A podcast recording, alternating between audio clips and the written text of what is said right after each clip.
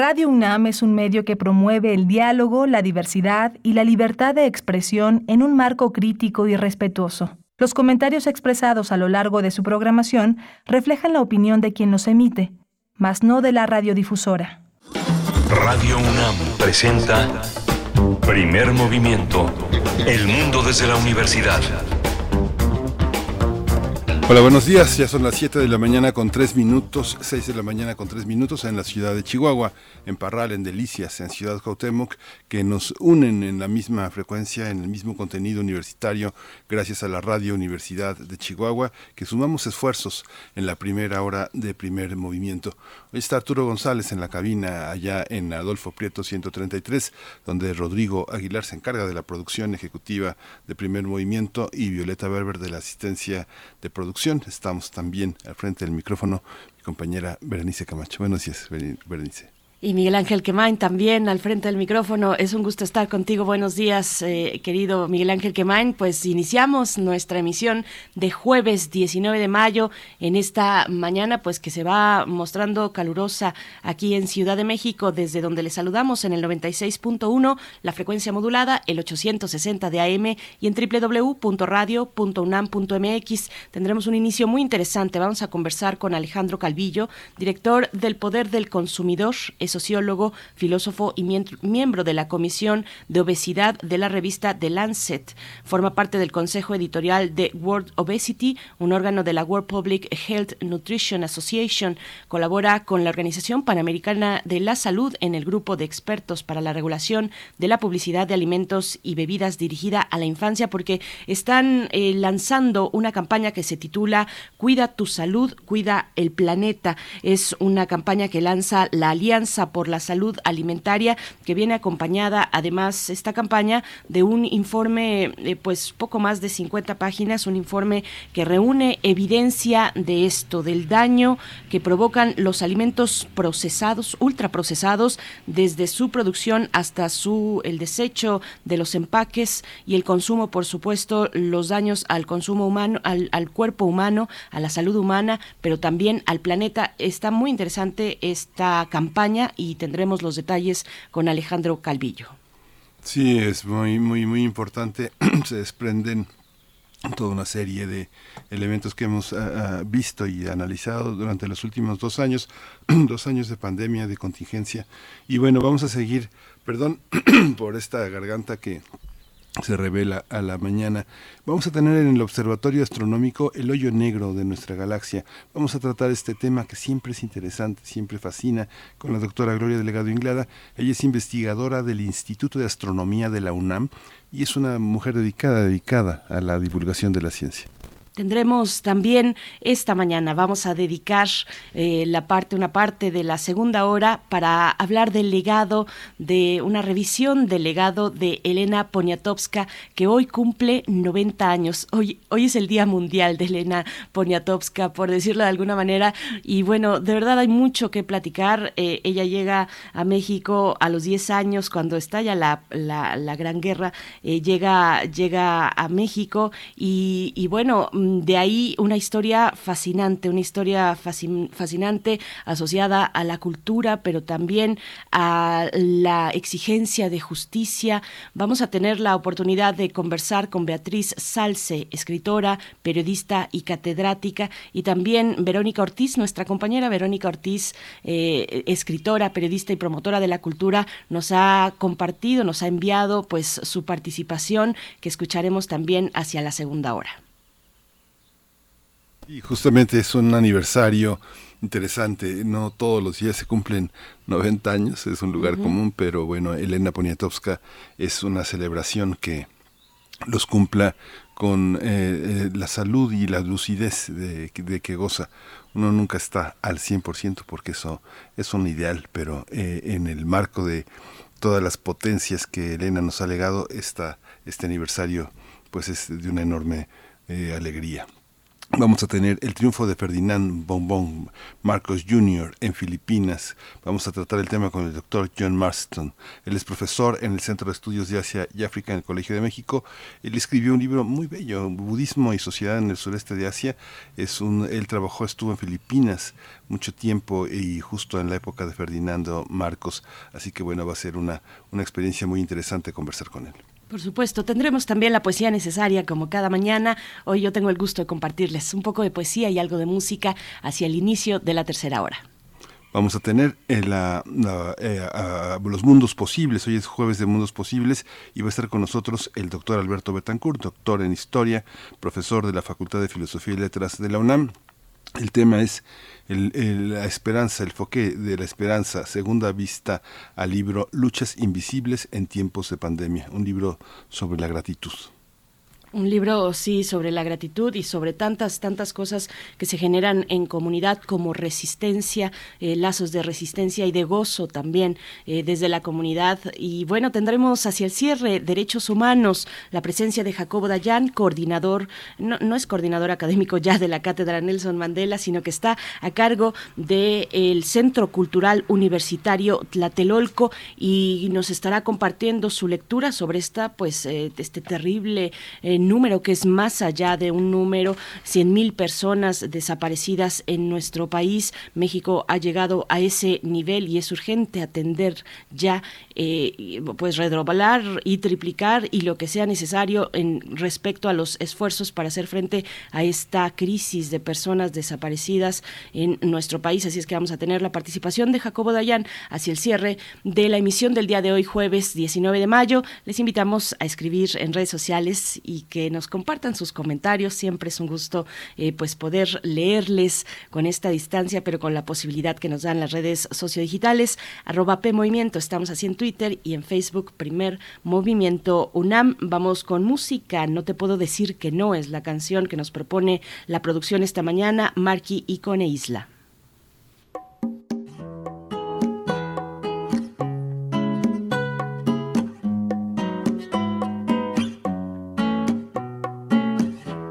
Quiero verte cantar amor, tu canción o cualquier cosa. Lo que sea que me digas hoy hará mi vida menos dolorosa. Quiero verte cantar amor, tu canción o cualquier cosa. Disparame al corazón con palabras y un par de notas. No te puedo decir que no, no es mi estilo. No te puedo decir que no, es por eso que esto es tan divertido.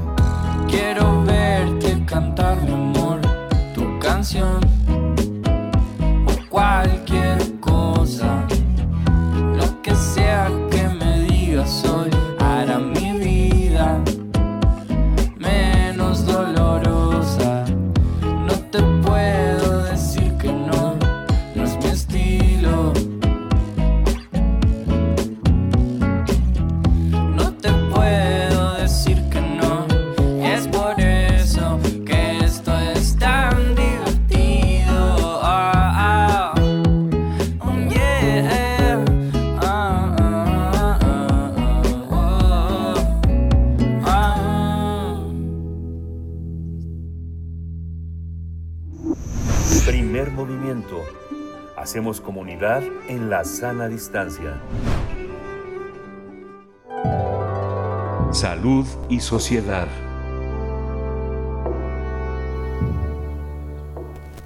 La Alianza por la Salud Alimentaria presentó la campaña Cuida tu salud, cuida al planeta para advertir de los daños a la salud y al planeta derivado del consumo de los productos ultraprocesados.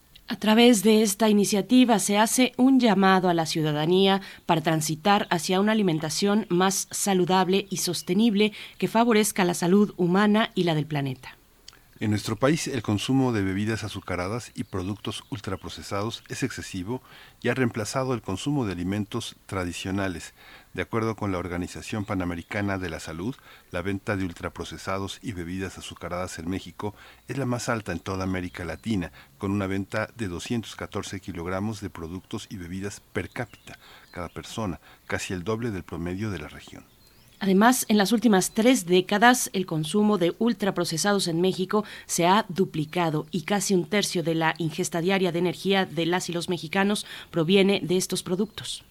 La Organización Mundial de la Salud ha confirmado que el consumo frecuente de productos ultraprocesados aumenta el riesgo de sobrepeso obesidad, diabetes tipo 2, enfermedades cardiovasculares y algunos tipos de cáncer.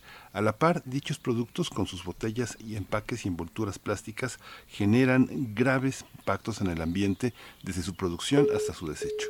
Y tendremos una charla esta mañana sobre el consumo de ultraprocesados, de productos ultraprocesados en México y su relación con enfermedades como la obesidad y la diabetes, así como la contaminación del medio ambiente. Y nos acompaña a través de la línea Alejandro Calvillo. Espero que siga por ahí, eh, porque escuchamos que hubo ya, se desconectó de la línea, pero bueno, lo vamos presentando Alejandro Calvillo, que ya ha estado con nosotros en otras ocasiones y que realiza desde el poder del consumidor junto con toda una eh, pues alianza, una alianza de eh, por la salud alimentaria, pues eh, realizan este tipo de campañas muy importantes de atender. Él es director del Poder del Consumidor, es sociólogo, filósofo y miembro de la Comisión de Obesidad de la revista The Lancet. Forma parte del Consejo Editorial de World Obesity, un órgano de la World Public Health Nutrition Association y colabora con la Organización Panamericana de la Salud en el grupo de expertos para la regulación de la publicidad de alimentos y bebidas dirigidas a la infancia. Alejandro Calvillo, siempre es un gusto. Eh, bienvenido a Primer Movimiento. Muy buenos días. Muy buenos días, muchas gracias. Alejandro, buenos días. Eh, eh, te saluda Miguel Ángel Quemain. ¿Cuál es la, cuál, cuéntanos un poco qué, hacia dónde va este informe que presentan junto con esta campaña Cuida tu salud, cuida el planeta? ¿Cuál es el sentido y cuál es el sostén argumental que ampara toda esta idea? Pues bueno, es un poco la información que ustedes estaban comentando.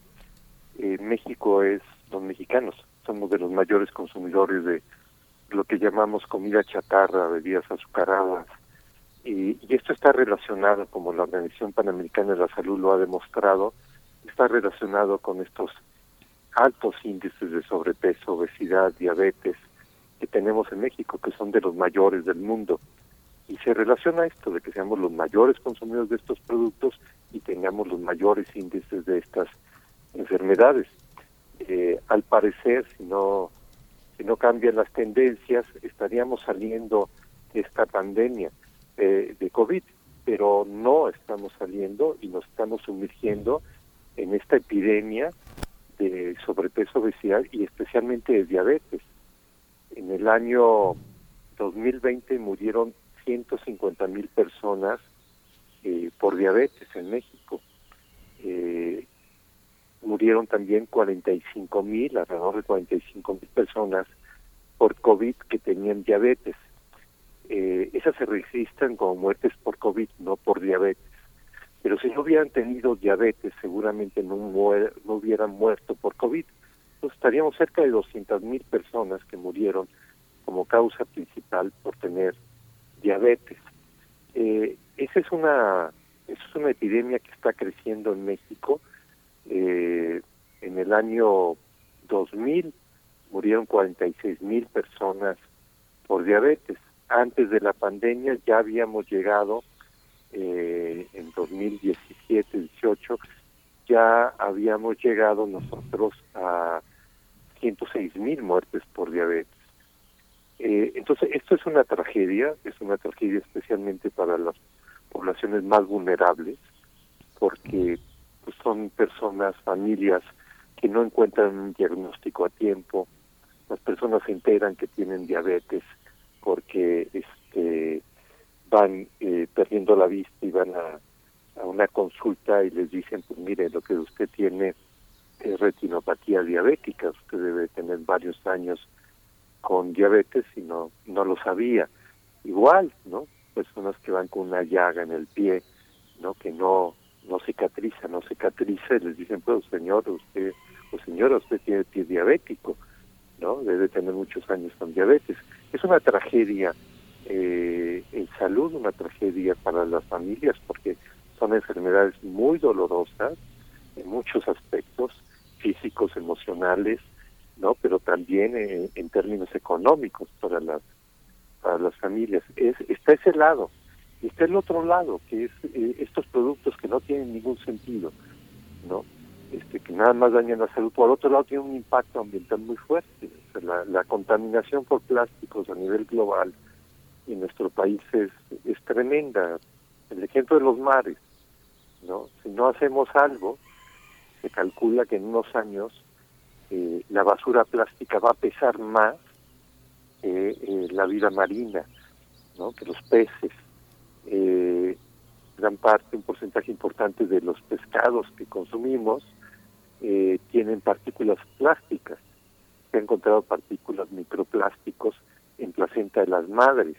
Todavía no se sabe el efecto de, de que tiene tiene esta contaminación plástica pues en, el medio ambiente, en los seres vivos, y, es un absurdo total que para hidratarte ahorita que estamos en una época de calor muy intensa, que para hidratarte eh, lo hagas a través, compres una botella y esa botella la, la tiras, tomas unos tragos y tiras la botella y esa botella va a estar ahí 400 o 450 años degradándose con algunos elementos tóxicos ¿no? Y que estas empresas salgan a decir que están reciclando, ¿no? Es una gran mentira, es un porcentaje mínimo lo que se está reciclando. El reciclaje no es la solución, ¿no? Implica uso de energía, implica uso de agua. La mayor parte de, de, estas botellas que se dicen recicladas no tiene eh, plástico virgen, que es un uso de petróleo. Entonces es un absurdo. O sea, el planeta ya no aguanta ¿no? ni la salud humana aguante el consumo de estos productos, pues que estas empresas los hacen sin ninguna importancia de los efectos que tengan. Vivimos una economía ¿no? donde no hay una responsabilidad ampliada de las empresas. Se produce lo que sea y no importa los efectos que se tengan, esos que se los lleve y que los cargue la sociedad, los cargue el planeta, las corporaciones que lo que quieren es tener sus ganancias y aumentar sus ganancias cada tres meses. Entonces es esto, es tomar la conciencia, pero no nada más como consumidores, sino exigirle al gobierno. Ahorita hay en discusión una ley de economía circular que pasó del Senado a Cámara de Diputados, que fue totalmente cooptada por, por las corporaciones para y parece una ley de reciclaje, ¿no?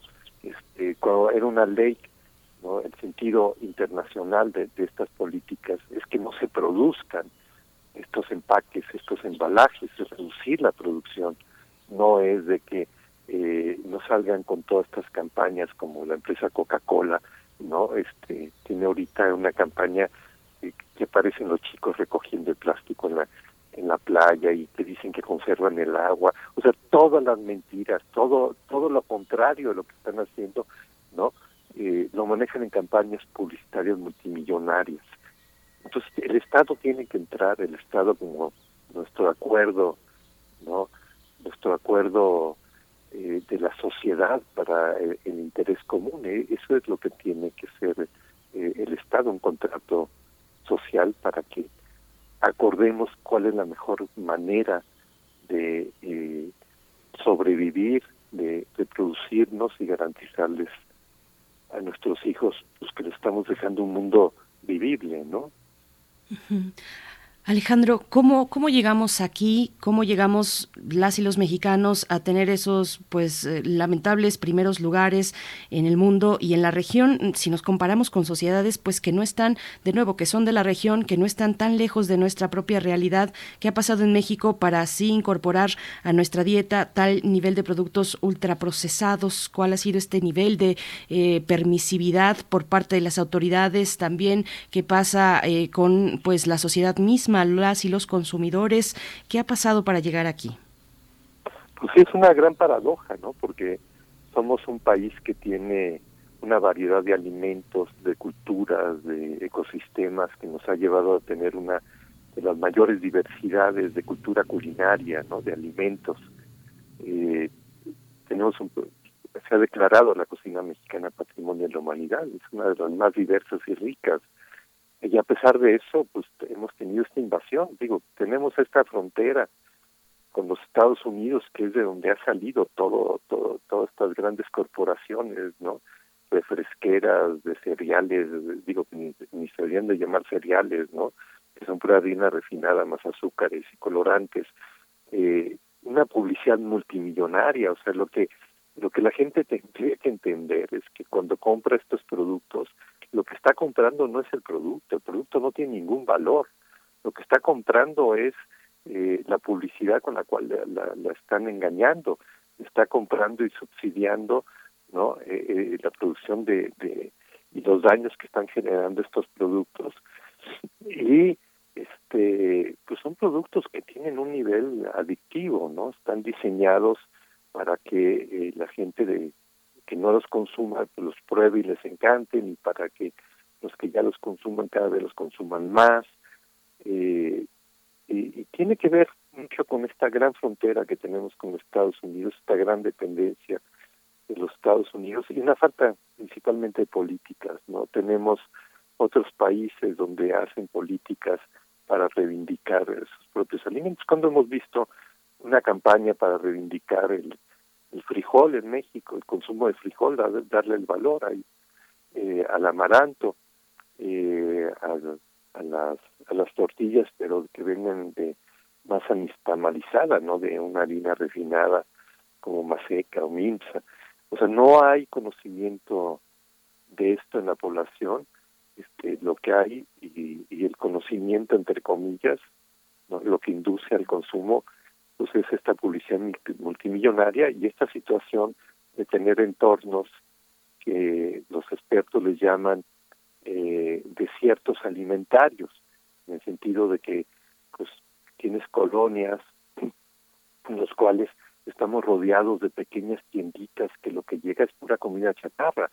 a lo mejor hay huevo, a lo mejor hay leche, pero tú entras y el 90% de lo que está exhibido son panecitos de, de, porquería, ¿no? Porque digo de porquería porque son puros ingredientes eh, artificiales, ¿sí? Este, eh, tienes una gran cantidad de dulcecitos, de, de frituras, de bebidas endulzadas, azucaradas, con edulcorantes no calóricos, o sea, puros productos este, la ingeniería eh, de, alimentos, pero de esta ingeniería de alimentos que no tiene ninguna ética, ¿no? que lo que busca es que a la gente le guste el producto, pero pues que sin importar qué, impactos tenga esto en, la salud. Ese es, la, la, es el abandono por parte del Estado de las políticas alimentarias.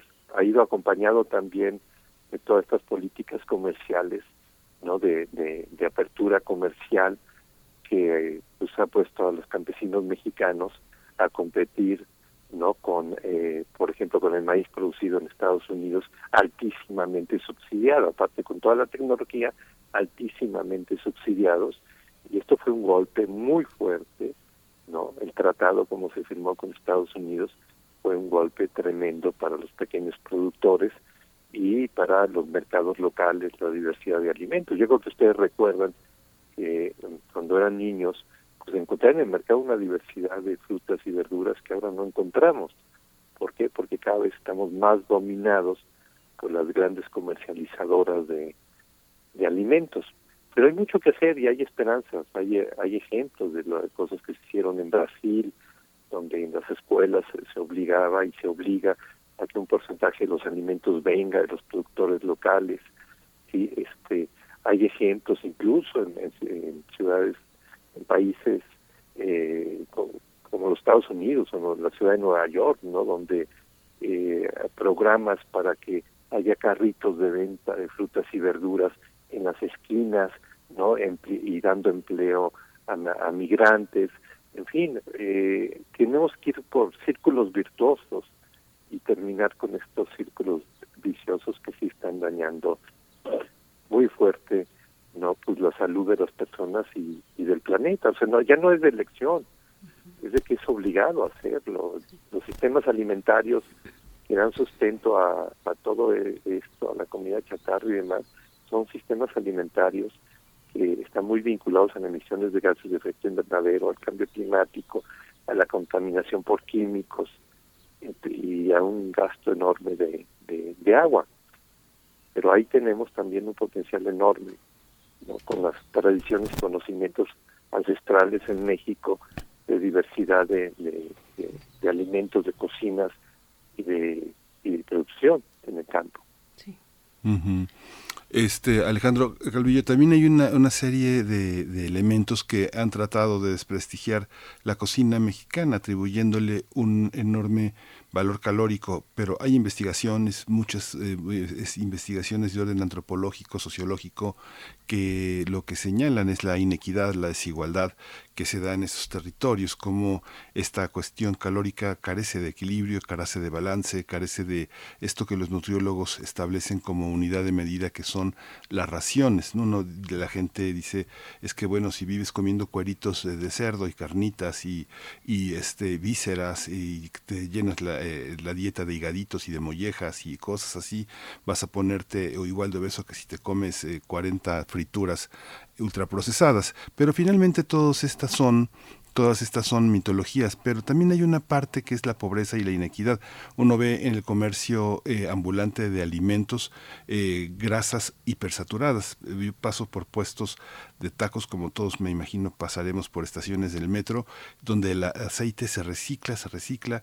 Uno ve a los eh, taqueros tirando la grasa en las coladeras, grasas que han tenido circulación muchas, muchas veces. Y uno se queda parado como periodista tomando fotos y observando. Uno uno tiene una crónica desastrosa, pero ve que, por ejemplo, el tema del desequilibrio es que uno ve un taco acompañado con este, una gran cucharada de arroz, otra gran cucharada de papas, otra cucharada de frijoles y una pellizcadita de, proteína, ¿no? Entonces, esta parte cómo enfrentarla, cómo, este, porque significa enfrentar la pobreza. Lo que tú decías también estructuralmente son estas grandes impuestas que no han pagado impuestos, que se han enriquecido, que los gobiernos en el pasado les han construido carreteras, este, peajes, eh, este, muy ventajosos, gastos de luz que no pagan, este, ¿cómo, eh, cómo enfrentar eso, Alejandro?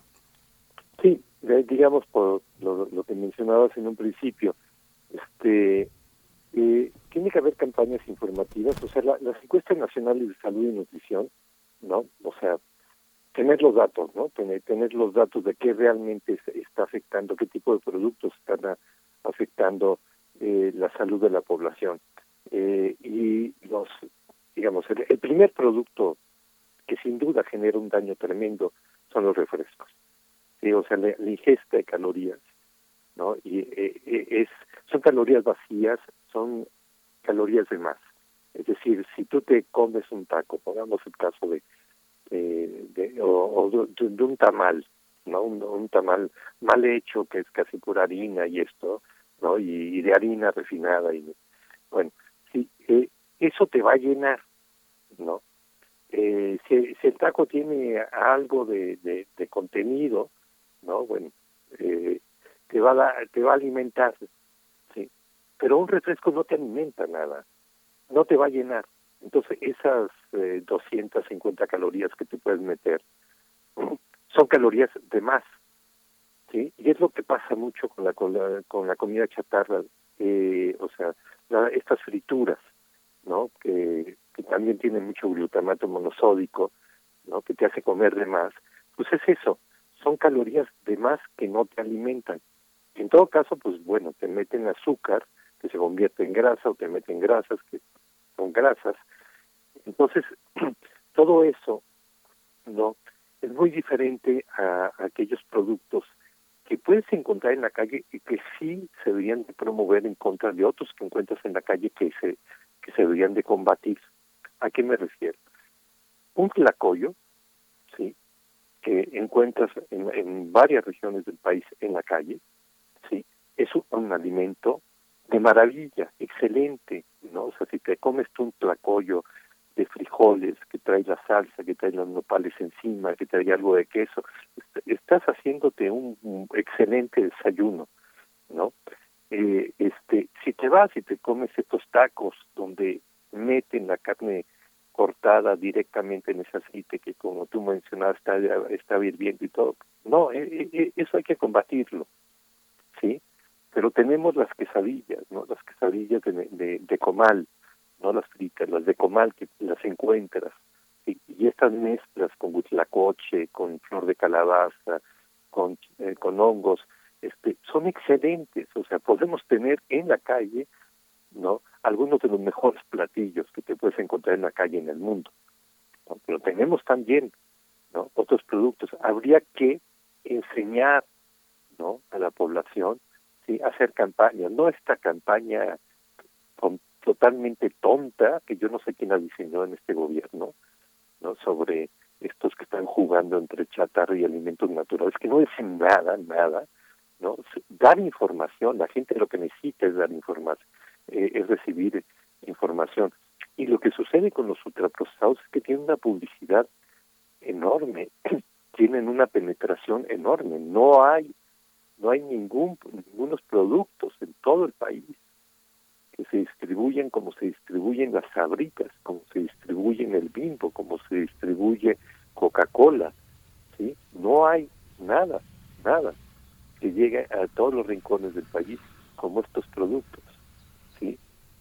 Entonces eh, hay que combatir el consumo de estos productos y hay que favorecer el consumo de los productos y los platillos tradicionales porque no teníamos estos niveles de sobrepeso. O sea, a mí me tocó la discusión ahí con un supuesto, hace años, con un supuesto experto muy reconocido en nutrición que trabajaba para, para esta asociación que se llama Funsalud, pagados totalmente por Nestlé, ¿no? Y que salió la discusión en un programa de televisión sobre Yucatán. Y dice, no, no, el tema de la obesidad en Yucatán es el, alto consumo de, de, puerco, ¿no? No, señor, a ver, si, si es tradicional porque no había esos problemas. Son los mayores consumidores de Coca-Cola en todo el mundo. Dicho por la embotelladora Repensa, que está en Yucatán, los mayores consumidores de Coca-Cola en todo el mundo. O sea, las cifras que dan sobre los litros que se consumen en promedio, ni las repito porque no las creo. Son, son, eh, es una locura, ¿no? Entonces, este, ahí es donde tenemos que, que, actuar. Y sí, ¿no? dar información para que la gente, que somos muchos los que muchas veces comemos algo en la calle, pues saber distinguir qué es saludable y qué no es saludable. Eh, Alejandro, y bueno, es un llamado en múltiples direcciones. Hablas de la cocina mexicana, pues que sabemos tiene innumerables bondades, pero en el día a día de los hogares pues hay una vorágine de actividades que, que no facilita pues una ingesta de calidad que no tiene que ser tan costosa.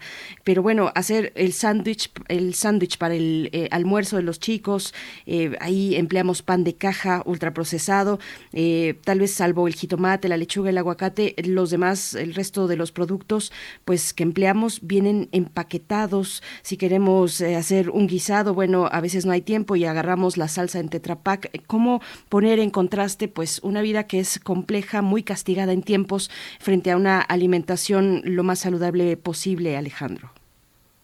Sí, digo, lo, que está, lo que vivimos es que todo el, entorno nos lleva a, tener, a, tomar decisiones que van en contra nuestra, no tanto de nuestra salud como de nuestro planeta, porque todo está eh, de alguna manera casi programado en ese sentido. Entonces lo que hay que encontrar son las fisuras, en esto. O sea, yo ahorita a mis hijos les acabo de preparar avena, ¿no?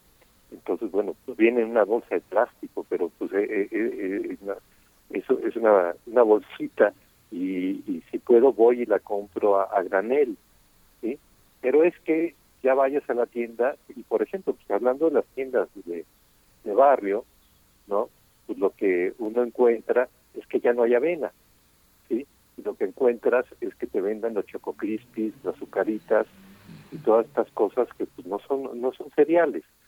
Entonces, este pues que empiece a ver y a demandar programas, uno, buscar dónde puede comprar estos productos, generando menos contaminación plástica y si en algún momento puede hacerlo de manera eh, a granel, pues bueno, pues uno lleva eh, su propia bolsa o su contenedor y ahí lo, lo llena. Eso es un movimiento que empieza a darse ya en varios países, entonces vamos a ver y ojalá que eh, empecemos a tener mayores ventas a, graneles de productos, tener esos productos más saludables que ahorita desaparecieron, o sea, pues imagínate pedir que en la tienda del barrio haya amaranto, pues ya es pedir demasiado, pero el amaranto pues era lo que se consumía normalmente y si tienes un buen programa de gobierno para promover el consumo de, de amaranto y bueno, si una de estas empresas, grandes empresas, tuviera eh, eh, con toda la red que tiene,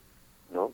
Eh, la iniciativa de empezar a, comprar este y distribuir estos productos, pues eh, podría ayudar en este sentido. Entonces, pues es esto de ir, eh, ir eligiendo. Tenemos frutas, frutas y verduras, ¿no? Ahorita todo está subiendo, pero todo, todo en conjunto. Entonces, este puedes encontrar ahorita mangos que en otros países son una locura poderlos comprar, ¿no? Incluso para gente que tiene ingresos en eh, medios, ¿no? Y aquí los tenemos, ahorita la piña está muy accesible, el mango está muy accesible, ¿no? Este, en invierno la, la, las mandarinas te salen más baratas que tomarte una Coca-Cola, ¿no? Entonces, este, tenemos un potencial enorme que no tienen otros países y que tenemos que, que, retomarlo. ¿no?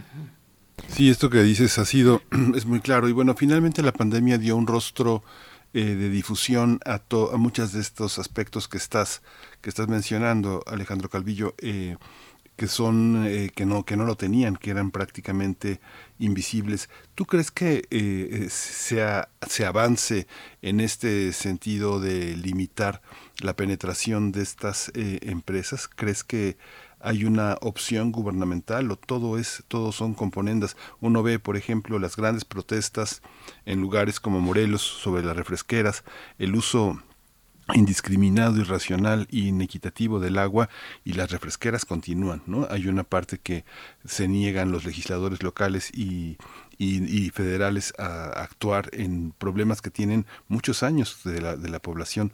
Eh, uno ve estrategias comerciales, no sé, anuncian de una manera muy estratégica la venta de Barcel por parte de Bimbo. Finalmente, las estrategias que se prevén en los mercados de futuros y en los mercados también políticos implican que haya que separar las empresas para poder defenderlas económicamente de acciones a favor de la salud. ¿Tú qué perfilas? ¿Qué perfilas para el futuro? ¿Cómo se vislumbra? ¿Qué, ¿Crees que eh, la, eh, una acción comunitaria en favor de la salud se refleje en el voto, en los votos próximos? Pues mira, yo lo eh, creo que hay una batalla, no hay una batalla muy fuerte a, nivel internacional, a nivel nacional, no, en esta materia, en muchas otras, y, creo que en el fondo de todo esto, saliendo más allá de la cuestión de salud, hablando de cambio climático, hablando de, eh, de conservación de los territorios y todo. Yo creo que en el fondo lo, lo más importante es lograr que las políticas públicas eh, se hagan, que las eh, leyes, regulaciones, normas se hagan con marcos jurídicos muy fuertes para evitar el conflicto de interés y de interferencia de los intereses económicos. Y esto pues, es algo que tiene que pasar a nivel del poder legislativo, del poder eh, ejecutivo y también del poder judicial. Nosotros pues, vivimos el caso del el etiquetado anterior de alimentos, que nos amparamos, el caso llegó hasta la Suprema Corte de Justicia, donde existen códigos en los cuales los ministros tienen que excusarse de aquellos asuntos en los que pudieran tener conflicto de interés. Y eh, el ministro Medina Mora no no se excusaba en este caso cuando él estuvo de representante y vinculado a la industria del azúcar. Entonces, eh, eh, estos ejemplos, ¿no? Que, que, que, en México de puestas giratorias, sí, eh, este Cofepris, ¿no? La Cofepris de Miquel Arriola, ¿no? Que hizo el etiquetado anterior, pues ahora se descubrió una serie de, a través de un juicio que hicimos en Estados Unidos, una serie de comunicaciones entre su mano derecha, Patricio Caso, y directivos, funcionarios de Coca-Cola, ¿no? Para diseñar el etiquetado. Cuando nosotros por acceso a la información les dijimos quién hizo el etiquetado, preguntamos y nos contestaron que no hubo grupo de trabajo. No, no, no hubo, sí hubo grupo de trabajo y era el que hacían ellos con, con la empresa Coca-Cola. Entonces, esta interferencia de los poderes económicos en las políticas públicas es algo que tenemos que acabar en todos los sentidos, en todos los sentidos. Y yo sí te podría decir que eh, por más polémica que se haga sobre el gobierno actual en materia de salud, sacaron a estas empresas de la Secretaría de Salud, porque estaban dentro de la Secretaría de Salud, estaban sentados evaluando la política contra la obesidad. La secretaria Mercedes Juan, sí, de, empezó con, con Peña Nieto, ella creó un organismo donde sentó a la industria a evaluar las políticas contra la obesidad y ellos sesionaban, ¿no? Eh, y, era un organismo, el Observatorio Mexicano de Enfermedades No Transmisibles. Entonces, esos niveles de, de conflicto de interés, ¿no? Se, se tienen que, que evitar y, y, y, la política pública tiene que estar basada en el interés público y en la evidencia científica, ¿no? y no no en, estos grupos que han penetrado han, eh, han penetrado también las asociaciones profesionales eh, muy fuerte en la academia de nutrición eh, este en un, grupo de, escuelas y facultades de nutrición también en, fin el, dinero compra no les pagan congresos a los pediatras Nestlé no entonces es es algo que se está trabajando, hay avance para evitar esto, pero ahí es donde eh, ahí es el meollo, es el corazón de todos los problemas, pues tanto de salud como de en muchas otras áreas. Pues como siempre es muy importante y lo dejas muy claro, Alejandro Calvillo, es una campaña muy coherente, responsable y además urgente porque nos va la vida en ello, en adoptar nuevas formas de consumo, de entender la salud y el medio ambiente. Eh, por último, ¿cómo nos acercamos a esta campaña? Hay que decir que le acompaña a la campaña un informe que pues conjunta una serie de evidencias respecto a estos daños que hemos eh, pues comentado contigo esta mañana. Alejandro, ¿cómo nos acercamos? Directamente, pues, eh, ahorita, a través del medio que, podemos, que es eh, la, el Internet, ¿no? Eh, es, si la gente pone en el buscador Alianza por la Salud Alimentaria, le va a dar el vínculo de alianzasalud.org y ahí pues van a encontrar toda la información sobre sobre esta campaña este y se pueden suscribir ahí también en la página del Poder del Consumidor.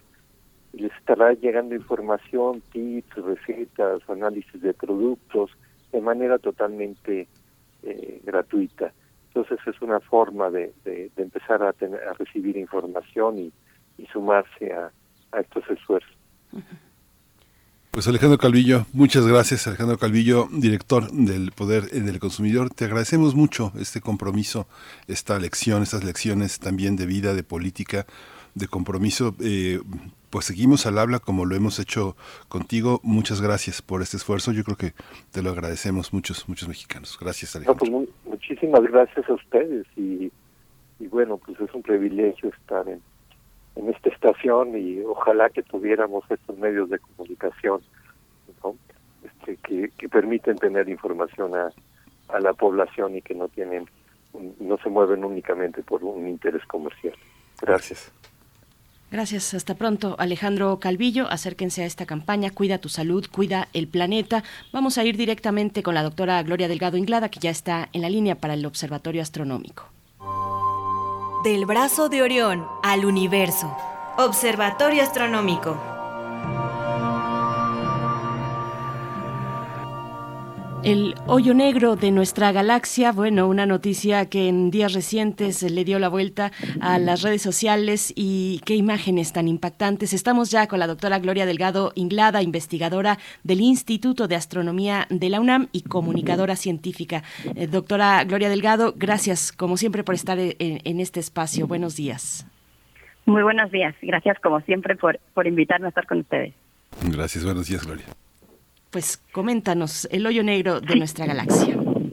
Pues así es, no podíamos dejar de hablar sobre este hoyo negro en primer movimiento y es que se ha tratado de un acontecimiento único que además México ha sido protagonista en diferentes maneras. Por un lado, el GPM, esta antena que está en Sierra Negra, en Puebla, que ha sido una de las antenas que ha participado en, en este descubrimiento, pero además un montón de personas tanto mexicanos y mexicanas que están en México trabajando como algunos que están en algunos otros países pero pues que son mexicanos y por tanto eh, orgullo no para todos. Y ha habido muchas personas como digo involucradas en esto tanto en las observaciones como en la parte del modelado en fin en diferentes etapas. Y, y tan es así la importancia y la relevancia que de hecho la conferencia de prensa la organizó CONACYT fue en sus instalaciones. Y ayer hubo un panel de discusión sobre este tema en la Cámara de Diputados Así que, bueno, tenemos que resaltar no solo lo malo, sino también lo bueno, que es mucho que se hace en México, ¿no? Y dentro de la comunidad científica. Y bueno, pues entonces, ahora sí, un poquito de, historia al respecto. Nos tenemos que remontar a hace más de 100 años, 1915, que fue cuando Albert Einstein publicó su teoría de la relatividad general. Y básicamente lo que hacía es invitarnos a pensar en la gravedad no como esta fuerza de atracción entre dos masas, que es la que nos explican y casi siempre tenemos en la cabeza, sino algo un poco más complicado, que es una distorsión del espacio y del tiempo a causa de una masa. Cuanto mayor sea una masa, mayor es la distorsión que provoca.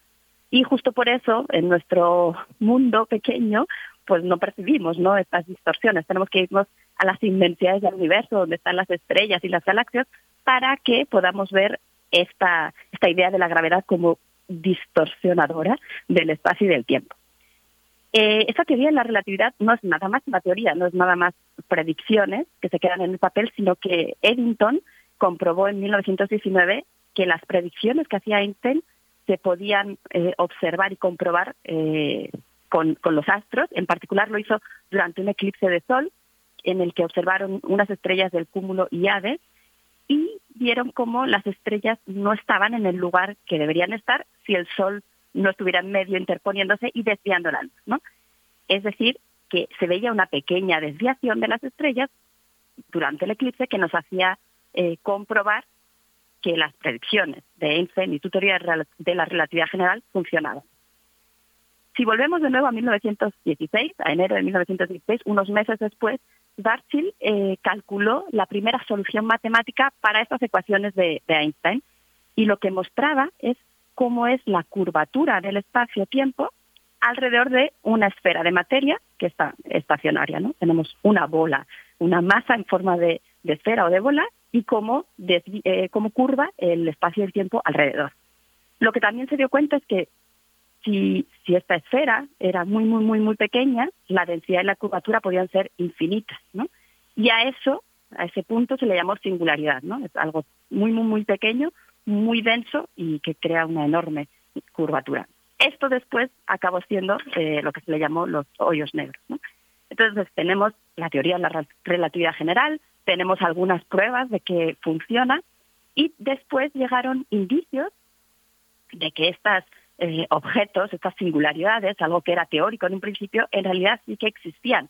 Tengo que decir que al principio ni Einstein ni Schwarzschild pensaban que podían existir en el mundo real, pero después hubo indicios de que sí, y en particular en nuestra galaxia hace ya décadas que se sabe que hay un hoyo negro, o se cree que hay un hoyo negro en el centro, porque las estrellas que están muy cerca de la parte central se mueven de una manera muy peculiar que indican que debe haber algo muy denso y muy compacto en el centro, ¿no? De hecho, se llevó, eh, eh, todo descubrimiento se llevó un premio Nobel, ¿no?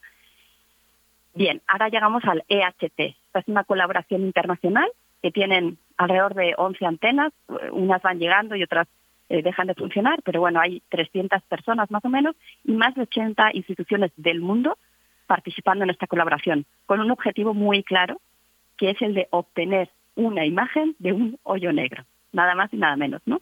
Entonces, bueno, ya hace unos años tuvimos la primera imagen, que era de la galaxia eh, M87, y ahora de la que estamos hablando es la de nuestra propia galaxia, ¿no? Seguramente han visto la imagen, si no en Twitter eh, ahí la pueden encontrar, y algunos se preguntarán, ¿esto es una fotografía? O sea, se apuntó una especie de cámara y se tomó la imagen así del hoyo negro. Bueno, la realidad es que no, no es tan sencillo como esto, y les voy a explicar muy brevemente los pasos. Todas estas antenas de la colaboración se apuntaron en 2017 y al centro de nuestra galaxia, donde está el hoyo negro, y capturaron fotones. Después se tuvo que reconstruir la imagen, porque si hubiera telescopios en cada punto de la Tierra, se podría cubrir toda la Tierra y la Tierra sería como un único telescopio enorme. La realidad es que no se tienen tantos telescopios, no se cubren todas las localizaciones de la Tierra, entonces hay huecos que hay que rellenar. Y la manera de rellenarlo es computacionalmente con algoritmos muy complejos que se, dedican a cubrir los huecos. De hecho, hay grupos diferentes en diferentes lugares del mundo y con diferentes técnicas que tratan de hacer esta reproducción y que luego se comparan, ¿no? Para ver que el resultado sea el mismo. Hay una analogía muy interesante que, está en la página del EHT, que es como si escucharan una melodía que alguien está tocando con un piano, pero que hay algunas teclas que no funcionan, que están rotas. Entonces, esta es la melodía, pero cuando faltan algunas teclas, pues no podemos escuchar algunas notas, ¿no? Y de hecho hay un vídeo que también he, eh, compartido en YouTube que les invito a que escuchen para que tengan una idea un poco más clara de cómo.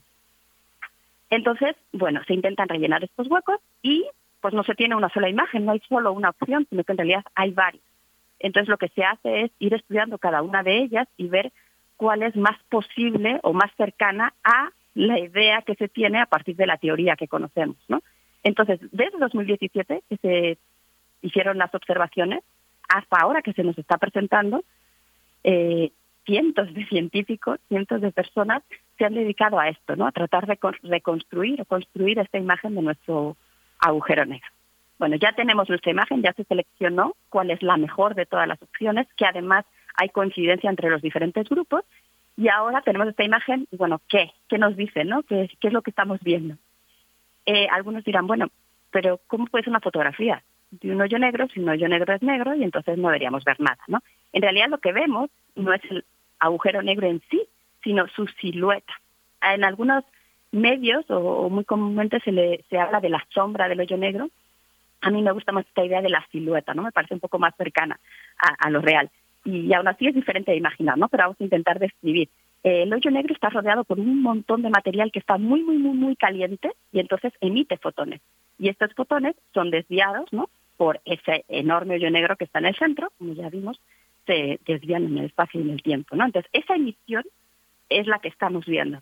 Y esa emisión está delimitando una región oscura, que es precisamente la silueta del hoyo negro. Tanto la forma como el tamaño del hoyo negro son cosas que se pueden predecir con las ecuaciones de Einstein, con la relatividad general. Y justo esta imagen, una de las cosas para las que sirve es para poner a prueba esta teoría. Además, tenemos la suerte de que como ya hay otra imagen más, la de M87, que además es un hoyo negro muy diferente, mucho más masivo que el nuestro, que además está mucho más lejos, pues se puede comparar y ver diferencias.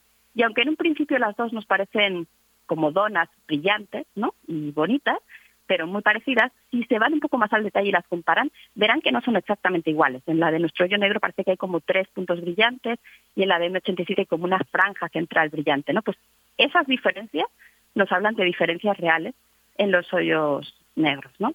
En concreto, este gas que digo que se está moviendo alrededor del hoyo negro, en el 87 se mueve más despacio, los cambios suceden de una manera más lenta que en nuestro agujero negro y esta es una de las explicaciones que dan para estos tres puntos brillantes que se ven en la imagen de nuestro hoyo negro. También se menciona que es el mismo proceso de reproducción, de intentar reconstruir la imagen y los algoritmos que se usan podrían estar metiendo algo que en realidad es un poco artificial, pero bueno, ahí se está todavía analizando. Y ya para terminar, bueno, ¿cuál es la relevancia, además de, como siempre en astronomía, tener imágenes espectaculares? Pues en primer lugar, que todo cuadra, todo sigue cuadrando con la relatividad general, ¿no? Más de 100 años después, cada predicción que se hace, cuando tenemos la capacidad de observar, vemos que cuadra perfectamente. Por otro lado, se han podido descartar algunas ideas que se habían propuesto alternativamente y que no funcionan. Y un detalle muy interesante que no se esperaba es que lo que se ha encontrado es que el agujero negro de nuestra galaxia está rotando en torno a un eje y nuestra galaxia también está rotando. Uno esperaría que esos dos ejes estuvieran alineados y se ha encontrado que no es así. Y esto, una de las ideas, una de las causas podría ser que en el pasado hubo algún evento, una colisión, por ejemplo, de nuestra galaxia con alguna otra galaxia que produjo esa diferencia en, la inclinación de los ejes de rotación, pero todo esto es algo que se tiene que estudiar en el futuro, entonces, por supuesto, eh, ya se están haciendo nuevas observaciones. En marzo se usaron todas las antenas ahora disponibles para volver a tomar imágenes de los hoyos negros de M87 y de nuestra galaxia y seguramente se intentará observar otros agujeros negros. Entonces, en realidad esto es una historia que apenas va comenzando. Pues gracias por esta explicación, doctora Gloria Delgado Inglada. Por acá nos preguntan si también que en estos días estuvo, eh, en estos mismos días de esta noticia, estuvo girando por ahí el sonido, el supuesto sonido de un hoyo negro, también, eh, bueno, al parecer de la NASA, y nos preguntan, te preguntan por acá si tiene que ver o si es eh, un sonido auténtico. Mm, bueno, tal vez no para este Bueno. momento porque ya estamos al filo, pero sí, sí, con eso despedirnos, tal vez si nos quieres comentar algo al respecto.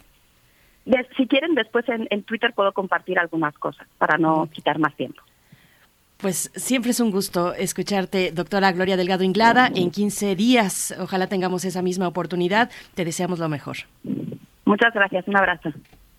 Un abrazo y un abrazo también a nuestros amigos de la Radio Universidad de Chihuahua, de quienes nos despedimos. Nos encontramos mañana de 6 a 7 en su horario local, de 7 a 8 en el horario de la Ciudad de México. Quédese aquí, quédese en Radio NAM. Regresamos en un momento a primer movimiento. Síguenos en redes sociales. Encuéntranos en Facebook como Primer Movimiento y en Twitter como arroba PMovimiento. Hagamos comunidad.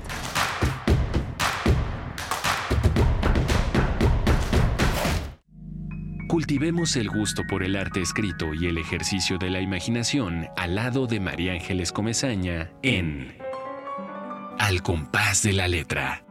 Rutas literarias para viajar entre textos, poemas y cartas. Todos los jueves a las 18 horas por el 96.1 de FM. Radio UNAM. Experiencia sonora. Para que vean los problemas tan brutales que tenemos que enfrentar en las ciencias de la vida cuando no podemos definir nuestro tema de estudio. Te invitamos a seguir la transmisión del curso ¿Qué es la vida? del Dr. Frankenstein al problema de los virus. Un tema que toca el arte, la literatura, la filosofía, el derecho. Que impartirá Antonio Lascano los miércoles 18 y 25 de mayo y 1 y 8 de junio a las 17.30 horas a través del canal de YouTube de culturaendirecto.unam. Más información en grandesmaestros.unam.mx o escríbenos a grandesmaestros.unam.mx. No te lo pierdas. Durante 31 años junto al INE hemos abierto la puerta de la democracia. Cuando cumplimos 18 y empezamos a elegir. Cuando nos cambiamos de casa y decidimos en nuestra nueva comunidad. Cuando llega la hora de salir a votar. Cuando somos funcionarias y funcionarios de casilla. México es nuestra casa y está hecha con la participación de todas y todos. Llevamos 31 años uniendo a México con un solo fin, que todas y todos ejerzan su derecho a decidir libremente. Mi INE nos une. En la vida cotidiana se reflejan las problemáticas sociales, con diferentes causas y consecuencias.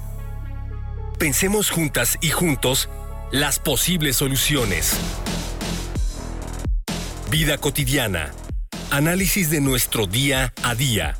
Viernes a las 16 horas, después del corte informativo. Si sucede a nuestro alrededor, es importante. Radio UNAM, Experiencia Sonora. Conciencia, Psicología y Sociedad. Sexta temporada. Todos los lunes a las 6 de la tarde por el 96.1 de FM y por internet en radio.unam.mx. Con nuevas especialistas e investigadores en la ciencia psicológica. Radio UNAM, Experiencia Sonora.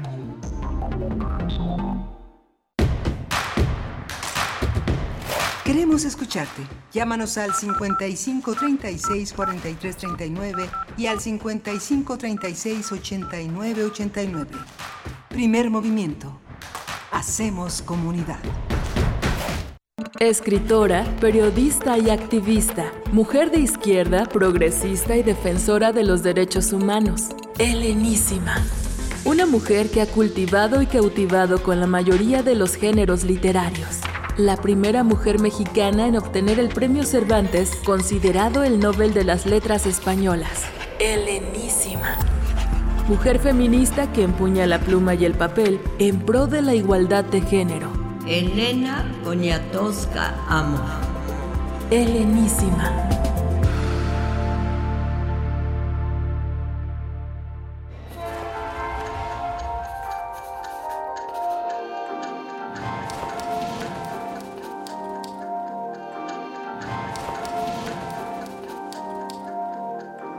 Mi nombre es Elena Poniatowska Amor. Empecé a ser periodista en 1953. Me querían mandar a Francia a hacer lo que se llama el debut, que es una cosa que te sacan a bailar y a ver si te casas. Empecé en el Excelsior, de pura chiripa, haciendo entrevistas y descubriendo a mi país. Había muy pocas mujeres. Todo lo que soy, todo lo que tengo, se lo debo al periodismo. Es mi forma de estar sobre la tierra. Acepto que trato de escribir muy bien y que quiero escribir muy bien. Sí creo que el entorno en una entrevista, o si el entrevistado se peina o se despeina, o si respinga cada vez que le haces una pregunta, todo eso yo lo ponía y eso antes no, no se acostumbraba tanto. Hacía un trabajo muy apasionado y para mí apasionante. Todos tenemos deberes sociales, pero además de ello el escritor tiene otra obligación, decir la verdad, aunque resulte escandalosa o desagradable. Habría que reclamar para nosotros el derecho de ser desagradables.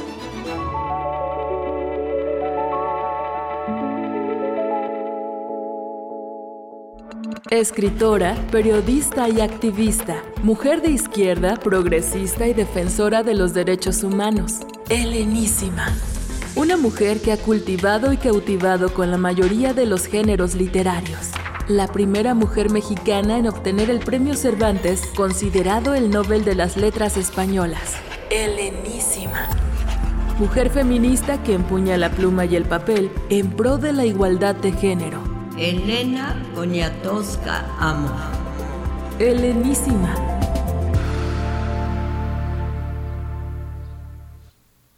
Bueno, pues de esta manera les damos la bienvenida a nuestra segunda hora de transmisión en primer movimiento. Escuchamos una de las cápsulas tituladas Helenísima que se han confeccionado en torno a este 90 aniversario de Elena Poniatowska. Eh, decir y agradecer también al Sistema Público de, Radiodifusión del Estado Mexicano, SPR, que eh, pues realizó la producción de esta cápsula y otras más con materiales de, de radioeducación, del y también de Radio UNAM. Así les damos la bienvenida. Más adelante, en unos momentos, tendremos una conversación sobre el legado, el legado y la vida de Elena Poniatowska. Pero bueno, les saludamos, les saludamos también desde la radio Nicolaita en el 104.3 de la frecuencia modulada. Saludos a Morelia y a todos los que están en estos momentos también sintonizando el 96.1 de la frecuencia modulada en Ciudad de México, el 860 de AM y nos encuentran también en www.radio.unam.mx. Todo el equipo listo y desde temprano en este espacio matutino de Radio UNAM. Rodrigo Aguilar está en la producción ejecutiva en cabina de Radio UNAM, Violeta Berber en la asistencia de producción, Arturo González en los controles técnicos, Tamara Quiroz en las redes sociales y Miguel Ángel Quemain en los micrófonos. Querido Miguel Ángel, buenos días. Hola, eh, eh, Berenice Camacho. Te iba a decir, hola Elena, ¿cómo estás? Pero no, es, es, tan, es tan fuerte la presencia de Elena Poniatowska que en esos 90 años eh, estaba lloviendo la cédula, la cédula de identidad que le entregó, eh, que con la que se eh, empezó a ser mexicana en abril de 1962, o sea, 60 años, hace 60 años ya ella estaba registrada como periodista, jornalista eh, de nacionalidad francesa, eh, buscando la, la, nacionalidad mexicana, ese documento válido durante tres años a partir del 24 de abril de 1962, la coloca ya como con la posibilidad de ser mexicana. Vivía a unas cuadras entonces de, de Radio UNAM, que era en la calle de Morena, en Morena, la calle de Morena, que ahí estaba eh, avecindada con su madre, este Paularo. Una, una vida muy, una vida fascinante, una vida llena de matices y que representa también a un grupo, a un grupo muy interesante de escritores. Yo creo que uno de los hombres que más la quería era Carlos Monsiváis, ¿no? que se la pasaba regañándola y Elena pidiendo eh, con creces ese, ese, ese, regaño, siempre como eh, con una enorme humildad que Carlos le castigaba, siempre le ponía eh, enfrente la grandeza, la bondad, la gran... la enorme grandeza de escritora y de persona que ha sido durante toda su vida Elena Poniatowska. Y ese grupo de ese grupo, bueno, pues logró entrar al Colegio Nacional Vicente Rojo, pero ellos fueron los grandes excluidos del Colegio Nacional, a pesar de que han tenido los grandes premios. Vicente Rojo entró, pero no entró Monsiváis, no entró Pitol, no entró Iván Restrepo, no entraron muchas personas. Elena no ha formado parte nunca del Colegio Nacional, es un un territorio complejo. Entró eh, un, eh, un, escritor que es eh, un escritor muy importante, según mi criterio, que es Juan Villoro, que fue que entró este Luis Villoro formó parte del Colegio Nacional, pero en este ámbito de renovación está, están destacados miembros como Vicente Quirarte, por ejemplo, pero ese grupo no entró, no entró y ha sido uno de los bastiones y una de las editoriales más importantes en el continente que esa editorial era ellos son los eh, fundadores de ese esfuerzo editorial.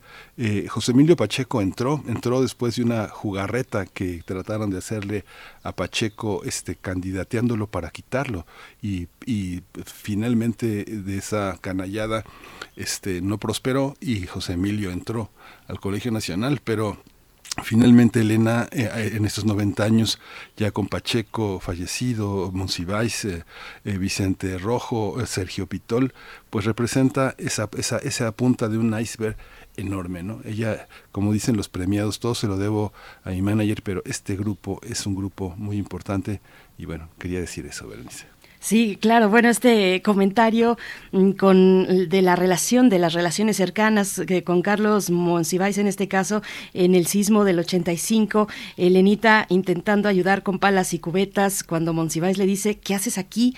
Tuve a escribir lo que está pasando y vaya que lo hizo, en especial con las costureras víctimas del sismo y también con la amplia pues inoperancia de las autoridades públicas en aquel momento donde fue la sociedad, la sociedad en la capital que salió a dar la cara a ayudarse entre todos. Y pues ahí estaba Elenita, pues muy muy menuda ella que podía hacer con pues con, con, esa mole de destrucción. Eh, fue y escribió y reportó todas las inoperancias que estaban dándose eh, en esos en esos tiempos en el contexto del sismo. Y bueno vamos a tener una charla eh, en esta mañana con Beatriz Salce escritora periodista y catedrática sobre los 90 años de Elena Poniatowska sobre este legado sobre tantas anécdotas sobre esa mirada desde, desde su mirada, la mirada de México del siglo XX, eh, a través de sus entrevistas, de sus libros, de su periodismo cultural, de sus entrevistas. Bueno, va a estar muy interesante, así es que quédense aquí porque... Y también nos va a acompañar Verónica Ortiz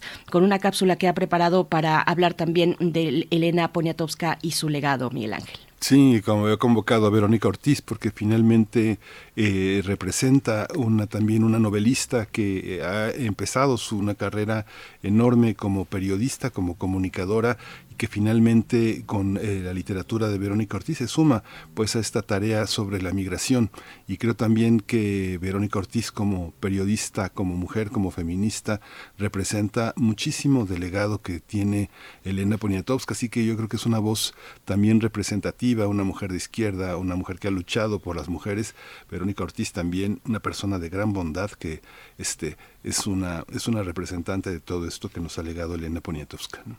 Nunca se ha tomado demasiado en serio eso de ser princesa. Miguel Ángel, que es un dato que tal vez algunos no conocen, Elena Poniatowska del linaje de los Poniatowski, pues bueno, mm. eh, pues nunca se lo tomó muy en serio y, y, también podía hacer bromas al respecto, no se lo ha tomado tan en serio, pues le mandamos desde este espacio todo nuestro cariño, nuestro reconocimiento y admiración y pues vamos entonces si no hay otra cuestión, directo, hablar de estos 90 años y festejar a Elena Poniatowska. Vamos.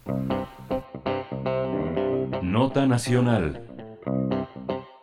Elenita, como le llaman sus amigos más cercanos, celebra este 19 de mayo, de mayo sus 90 años de vida. Poniatowska es una de las escritoras más queridas del presente porque en sus novelas ofrece un testimonio de lo que ha sido México en el siglo XIX y XX. En diversas entrevistas, la escritora y también periodista, colaboradora del periódico La Jornada, asegura que todo lo que ha escrito en su trayectoria es la respuesta a sus propias preguntas porque desde niña ha sido curiosa y tiende a hacer preguntas de todo lo que le llama la atención. No obstante, reconoce que el azar ha sido un papel determinante en mucho de su quehacer, tanto como periodista como escritora. Para celebrar el aporte cultural que día a día nos deja, la escritora este 19 de mayo, la Secretaría de Cultura va a llevar a cabo un homenaje nacional por su trayectoria. Helenísima, 90 años, tendrá lugar en la sala principal del Palacio de Bellas Artes y la entrada será totalmente gratuita para todos aquellos que deseen asistir. La recepción iniciará en punto de las 12 horas y también podrán sintonizarlo en vivo este homenaje por el canal 21 y canal 22 de Televisión Nacional.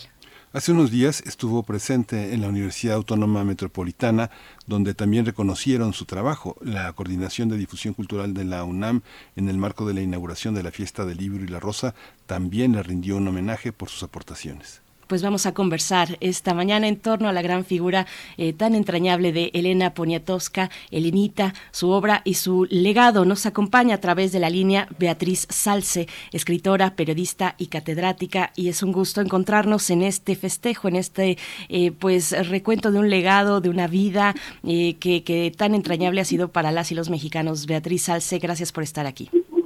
Berenice, muchísimas gracias. Buenos días. Te saludo a ti, a Miguel Ángel, y a todo el auditorio de primer movimiento de Radio UNAM. Gracias, Beatriz. Eh, ¿por, dónde, ¿Por dónde empezar? Parecen muchas vidas, muchas vidas las que ha vivido Elena Poniatowska como narradora, como cronista, como periodista cultural, eh, como feminista, como activista. ¿Cómo, cómo, ¿Por dónde empezar a, a, esta gran madeja que es esta vida que hoy cumple 90 años, eh, Beatriz Alce? Miguel, pues yo creo que es muy interesante justamente esto que señalas, las muchas vidas vividas a lo largo de 90 años por Elena Poniatowska, porque efectivamente pasa, como, como lo decían hace un momentito, de ser esa niña ingenua que llega a México a los 10 años, se maravilla por, por este ver, por ejemplo, cerros de naranjas, cosa que en Francia esto era de, de todo lujo y eh, verlo aquí como algo tan cotidiano, pero que también se estremece por algo que, que allá no veía, que era personas con que andaban con los pies descalzos porque no tenían zapatos. Y de ahí pasar a, a pues sí, acompañar a sobre todo a su mamá en las fiestas de, de la alta sociedad para después desembocar en el periodismo y ahí en varias vertientes como cronista, pero también como una entrevistadora excepcional. Y dar el paso casi simultáneamente hacia la literatura, porque no olvidemos que su primer libro, Lilus Kikus, son cuentos, pero también ahí ya nos va perfilando la que la que va la que va a hacer que es eh, una A ver, espérame tantito porque aquí hay mucho ruido. Sí, sí, no te Eh, preocupes, Beatriz Alce. algo que desde ahí se va perfilando ella como, como una feminista, ¿no? Si tomamos en cuenta los personajes tanto de su obra literaria como de su obra periodística, la mujer siempre está presente y de la misma manera que, que nos señalabas que justamente nunca se tomó muy en serio el título de princesa, pues tampoco se asume como, como feminista, esas feministas que ella le, le tocó radicales de los años 70, sino que hace su labor con, con toda conciencia, pero sin, sin presunción. Una labor además, sí, sí, Beatriz, continúa, discúlpame. No, no dime, Berenice. Una, una labor con, eh, eh, dicen por ahí, pues eh, con cierta ingenuidad, pero en realidad podía llegar en sus entrevistas, pues a tocar elementos muy profundos de los entrevistados, una, una también una rebelde con causa que, que, que estuvo, pues que salió, que, que enfrentó mm, muchos de los pues digamos, eh, pues prácticas machistas de la época, cuando las mujeres de eh, alta, alta clase social no llegaban a la universidad, esperaban a que un hombre les diera todas las comodidades, pues sale Elenita y en 1953 pues empieza su incursión pues con el periodismo. Pero sigue con- comentando, por favor, Beatriz Alce. Bueno, yo creo que esto que, que señalas también es, es muy interesante.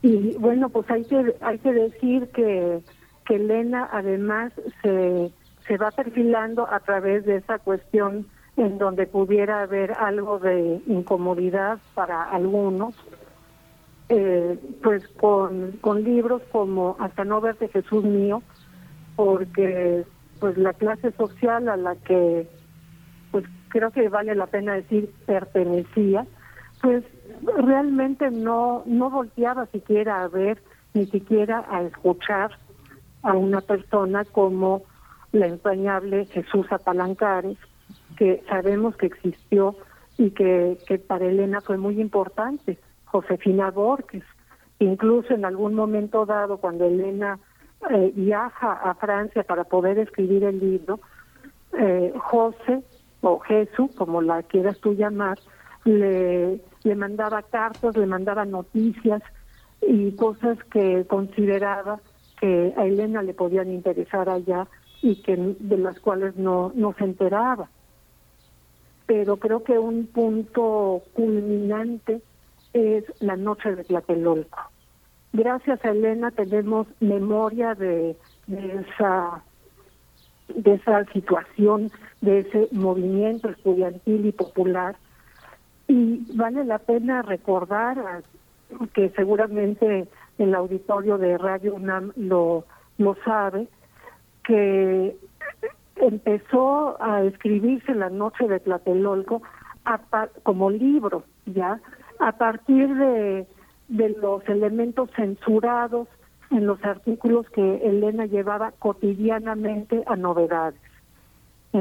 Eran los tiempos en que se llevaban los artículos al periódico o se escribían directamente en la en la redacción y eh, enfrente de ella los leían. Había unas tijeras que ella recuerda enormes o por lo menos ella las sintió enormes que tijereteaban el texto y le, le entregaban lo que no iban a publicarse. Junto a las tijeras había un diurex o un, una de esas cosas eh, para para volver a, a pegar las hojas y a, a dar esa sensación de la cuartilla que pasaría a la tipografía. Entonces Elena fue guardando todos esos cachitos censurados y eso de alguna manera también explica la, la estructura de la noche de Tlatelolco que se nos convierte en un testimonio coral. Y eso también es, creo que es una innovación en, de, entrevistó a casi todo el mundo.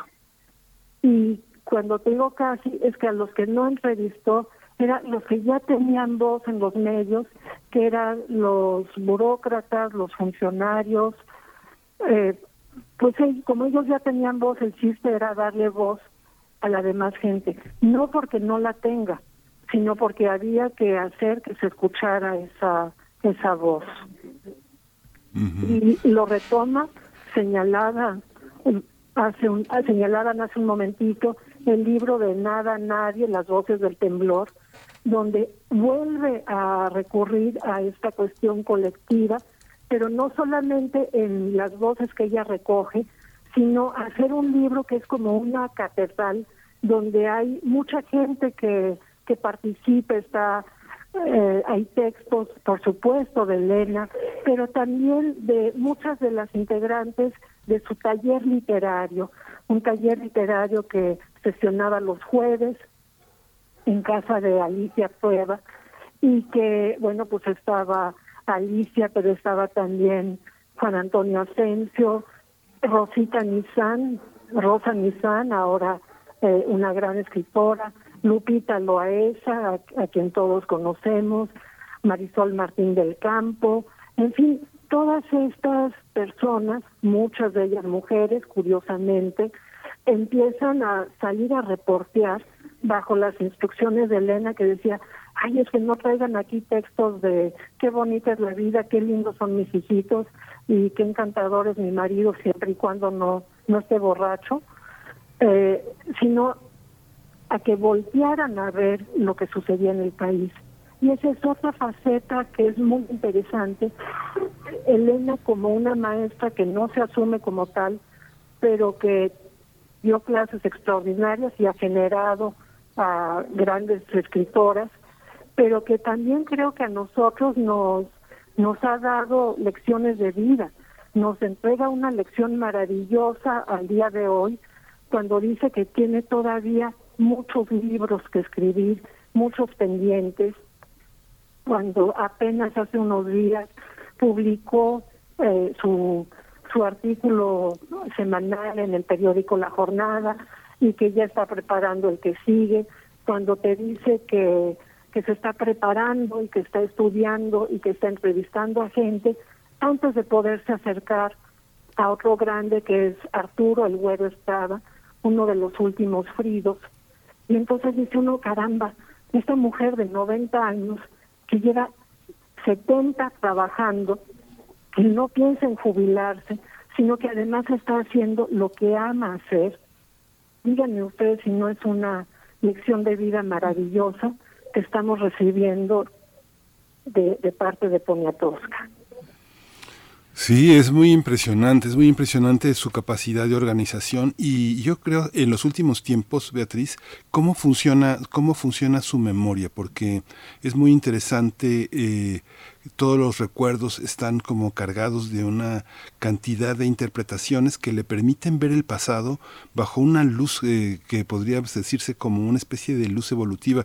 Ahora que mencionas lo de los Fridos, esta visión que ha hecho sobre muchos personajes del pasado está cargada de una, de una gran interpretación memoriosa. Fíjate que recordaba algo que, que, de pronto no sé qué tan presente se tenga, cómo comenzó la vida en Excelsior. Ella empezó publicando en Excelsior eh, con muchas entrevistas que le mandaron, la, la, mandaban entrevistar a mujeres, ¿no? Que era así como, aunque eran mujeres que no eran las mujeres de sociales, eran María Izquierdo, eh, Manuelita Reyes, eh, Amalia Rodríguez, la, la, la este, la, la, cantante de Fado, Dolores del Río, sí. pero también como, como comentabas, en novedades. Y esta parte que yo creo, yo creo, me imagino que es una de las partes fundamentales de las que surge parte de la ficción, es el trabajo que hizo como asistente de Oscar Luis cuando estuvo trabajando Los Hijos de Sánchez. Yo creo que ese momento es un momento muy interesante y del que se habla poco, se habla poco porque Oscar Luis estuvo estigmatizado muchísimos años por el gobierno mexicano como dando una visión que no se quería de México, una visión este, de un México depauperado, ¿no? Cuéntanos un poco de eso. Bueno, ¿Cómo pues, lo ves? Eh, yo, tal, tal como lo, lo ves tú, querido Miguel Ángel, hay esa, esa visión, pero también lo que es muy interesante es cómo ella va enfrentando, eran los tiempos en que Carlos eh, Fuentes iba en ascenso fulgurante ¿no? Incluso ella tiene un ensayo sobre fuentes que tiene un título precioso de si tuviera cuatro vidas, las cuatro serían para ti. Y, y bueno, donde dice que Fuentes es así, el macalacachimba, el icuiricui, ¿no? Con esa cuestión muy, muy popular. Pero eh, Fuentes como que se condolía y también había un poquito de, de crueldad cuando decía, ahí va la Pony en su bochito, este, entrevistar al, al director de, del rastro a preguntar el, el precio de los jitomates. Y en el que estaba muy empujándola, bueno, en un principio Octavio Paz, que se la llevaba de librerías y que le regalaba libros y luego le hacía examen de los libros, que dices, oye, tener esos maestros pero estaba también Fernando Benítez. Fernando Benítez, que, que bueno, pues hay que, creo que ahora ya se puede decir y no será el detrimento de nadie, pues le, echaba los ojitos a, Elena, que, era una belleza, lo sigue siendo, pero pues imagina la, eh, a los 20 años, bueno, y con, con talento, entonces le decía, tienes que tienes que, que ascender, tienes que subir de categoría, tienes que entrevistar a gente como Luis Buñuel. Entonces también él va teniendo esa, esa cuestión. Y Elena tiene siempre una mirada muy justa. Tendemos a veces a mirar nuestro pasado eh, a partir de los ojos del presente y también con, con cierta ingratitud hacia lo pasado y Elena no, Elena logra mirar hacia el pasado siempre con, con mucha justicia y creo que también con mucha justeza. Entonces hay un reconocimiento a la a tanta gente que la ayudó, pero también ella ella dice tranquilamente que que bueno, pues por ejemplo, cuando ella se quería poner el nombre de el nombre de Bambi, bueno, no, perdón, Bambi era eh, esta mujer Treviño. Eh, quería, ella quería ponerse el nombre de Dumbo para firmar en, las páginas de, del Excelsior, pues le dijeron que no. Y tranquilamente lo dice ahora sabiendo que eso no, no afecta la carrera de, Eduardo Correa, quien, quien era en ese entonces su, su jefe. Ahora, eh, también es muy clara en, bueno, en sus filias, por supuesto, pero también en esta cuestión que, que tuvo de, de enfrentar al poder cuando a un Luis Echeverría, que le querían dar el, el premio Villaurrutia por la noche de Tlatelolco, le pregunta, ¿y quién va a, premiar a los muertos?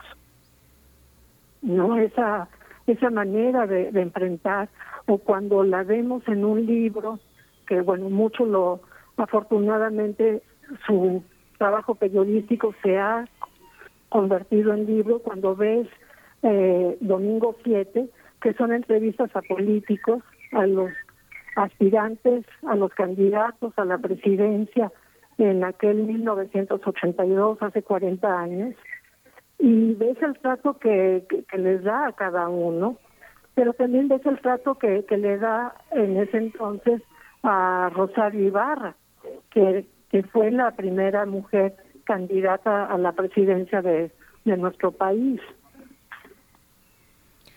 Así es, Beatriz Salce. Bueno, cuántos episodios, cuántas referencias también. Eh, fuerte el silencio, hasta no verte Jesús mío. Eh, bueno, eh, cuando te refieres a Rosario Ibarra de Piedra, este libro de Fuertes el silencio. En fin, y mencionabas a, Carlos Fuentes, su contemporáneo, con quien coincidió en este taller literario de Arreola en las primeras generaciones.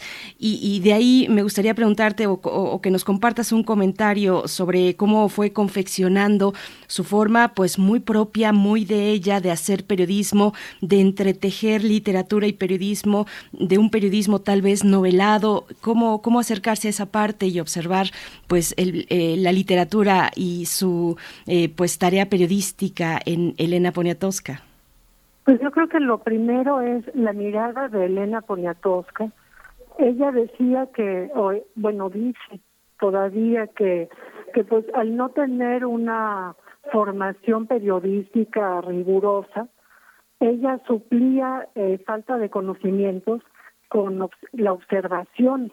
Y ahí dice uno, híjoles, qué maravilla, porque nos, nos entregó, ella ha ejercido la, la mirada y la escucha como, como nadie. Y eso es lo que, lo que va haciendo que, que llame la atención su, su manera de, escribir. Por ejemplo, a, a Diego Rivera, eh, dice, bueno, pues es que parece un elefantote de peluche. Eh, ¿Por qué? Porque era como que su, su primera impresión, había mucha juventud, mucha espontaneidad, también cierto desenfado, pero muy, al mismo tiempo que hay mucha ingenuidad, eh, frases como durante la entrevista con, con Diego Rivera, que es una de las primeras que hace, eh, parece ser que se va la luz y entonces pues se, quedan a oscuras y ella le pregunta, ay maestro, entonces ahora qué hacemos? Y la respuesta de él lo pinta. Eso es lo maravilloso, como a través de esa respuesta ella hace un retrato de él. Ay, Elenita, pues yo creo que se va usted a su casa porque no existe la virtud a oscuras. Entonces, ve nada más la manera de retratar y es a partir de eso, de, elementos tan sencillos, pero tan difíciles como es la escucha, como es la, la observación. Beatriz, eh, este, sí, Y bueno, tiene una manera de escribir, es impresionante como de, de, sus notas escritas con letras muy bonitas van, van emergiendo las ideas para los libros y cómo tiene un trabajo de pulido de los textos, eh, ahí ya no se tienta el corazón. Puede escribir, escribir, escribir, pero a la hora de pulir, eh, pues no le tiembla la mano y puede volar un párrafo, dos párrafos, tres cuartillas, sin, sin ninguna consideración al texto, siempre pensando en el lector. Ah, estamos, estamos, eh, Beatriz, ya tenemos que recortar, pero hay una, estamos en el chat hablando de el tema de Arreola. Yo recuerdo mucho, Monsiváis era durísimo en el tema de la congruencia, ¿no? Decir, este, hasta el último momento, ser congruente con las ideas. Ya no estaba Monsiváis entre nosotros cuando Elena hace esta denuncia sobre eh, la eh, naturaleza paterna de su hijo Emanuel, que eh, es justo resultado de un abuso. Esta, esta visión eh, muy ya al final, ya en los ochentas de, de, Elena, ¿qué consecuencias tiene para la vida mexicana? Que una mujer, a pesar de que, no sé, yo siempre veo a Elena como una mujer joven, sin embargo, bueno, ya tenía más de 80 años, y pienso en nuestras madres, nuestras tías, nuestras eh, amigas que tienen más de 80 años y han vivido una vida de abusos. ¿Qué significa decir, la, eh, decir esta verdad a esa edad, Beatriz? Yo creo que es una, un acto de valentía. En, lo primero era que en círculos primero cercanos y ya después no tan cercanos, se rumoraba que, que Mane es, es hijo de Juan José Arreola. Eh, yo lo, lo supe desde muy temprano por, por el parentesco, y pero sí, en, por ejemplo, en, en mi casa, una vez que llegué con un libro de, creo que era Varia Invención de Arreola, me dijeron, este libro no entra en la casa. O sea, podría yo haber llegado con el Marqués de Sade y nadie me hubiera dicho mi tío pero un libro de Arriola no entraba a la casa. Eso era muy fuerte. para mí fue fue muy duro enterarme ya a partir de el movimiento de Me Too que que había sido un abuso, un abuso sexual, pero también un abuso psicológico, que eso es también algo muy importante. Ahora tú me preguntas, ¿eso cómo repercute? creo que es la, la congruencia máxima de Elena que siempre ha tratado de dar voz a los demás y de repente decide darse voz a sí misma. Es algo que, que además lo hace con mucha valentía, pero además con muchísima delicadeza. Porque primero, antes de, de hacerlo público, fue, y sabiendo las repercusiones que implicaba, lo habló con su hijo. No, no fue de que, híjoles, pues ahora me desperté como me desperté y voy a decir la verdad y, me vale gorro, sino que en quien pensó fue en su hijo. Pero también yo creo que en, en que muchas mujeres digan, no importa que hayan pasado ya tantos años, hay que decir las cosas, hay que hay que revelarlas, no hay que dejarse. Creo que hay una enorme valentía en eso. Eh, no faltó quien dijera, ay, pues ya después de tantos años, ya ha muerto Arriola, ya, ya, ¿no? O sea, muerto el perro se acaba la rabia. Pues no, la rabia sigue viva.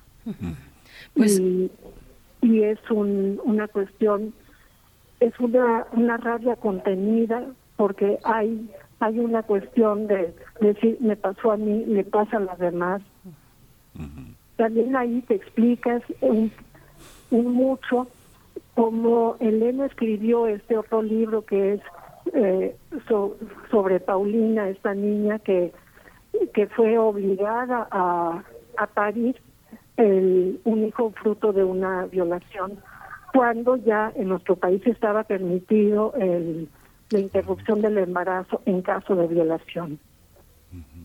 Pero sigue siendo también un tema, pues un tema difícil, un tema que, que yo creo que la sociedad va, va a ir entendiendo conforme pasa el tiempo y creo que muchas agradecemos que la valentía de Elena llegue a llegue a todas partes.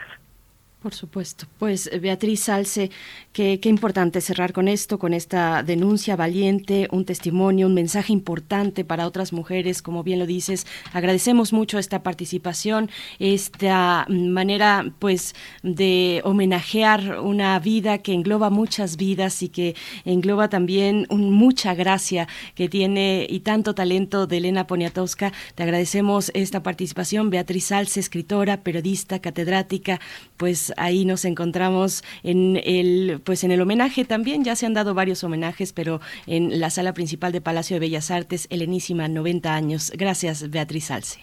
Gracias, Berenice, gracias Miguel Ángel y gracias a la vida por la vida de Elena Poniatowska. Gracias, Beatriz Salce. Gracias, hasta pronto. Vamos a escuchar también lo que nos puede compartir Verónica Ortiz, escritora, periodista, promotora cultural, nuestra compañera aquí en Primer Movimiento, pues eh, tiene mm, también su comentario con respecto a Elena Poniatowska. Vamos a escuchar. Muy buenos días, soy Verónica Ortiz y hoy les quiero hablar de alguien que todos queremos, Elena Poniatowska, quien en este mayo cumple 90 años. Por eso estamos de fiesta y la celebramos por su aguda narrativa, su incansable ironía y su vasta obra que no se detiene. Sus cualidades son muchas, generosidad, compromiso, amistad, el amor a su familia. Busqué la mejor manera de referirme a Elena Poniatowska y di con este texto de su entrañable amigo, el escritor Sergio Pitol. Cito, Decir que ha convertido la entrevista en un género mayor, que ha logrado un estilo perfectamente individual, que es una novelista dotadísima. Hablar también de su valentía, del uso certero que hace de la palabra para defender a quienes carecen de ella.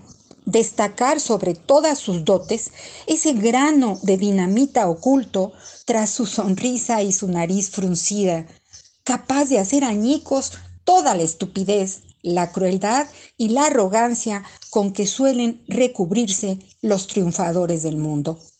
Cierro la cita. Hay una faceta de Elena que tendemos a olvidar que es la de cronista. donde podremos volver a sorprendernos con personajes como Pitamor, Nahui Olin, María Izquierdo, Elena Garro, Nelly Campobello, Juan Soriano, entre muchas otras.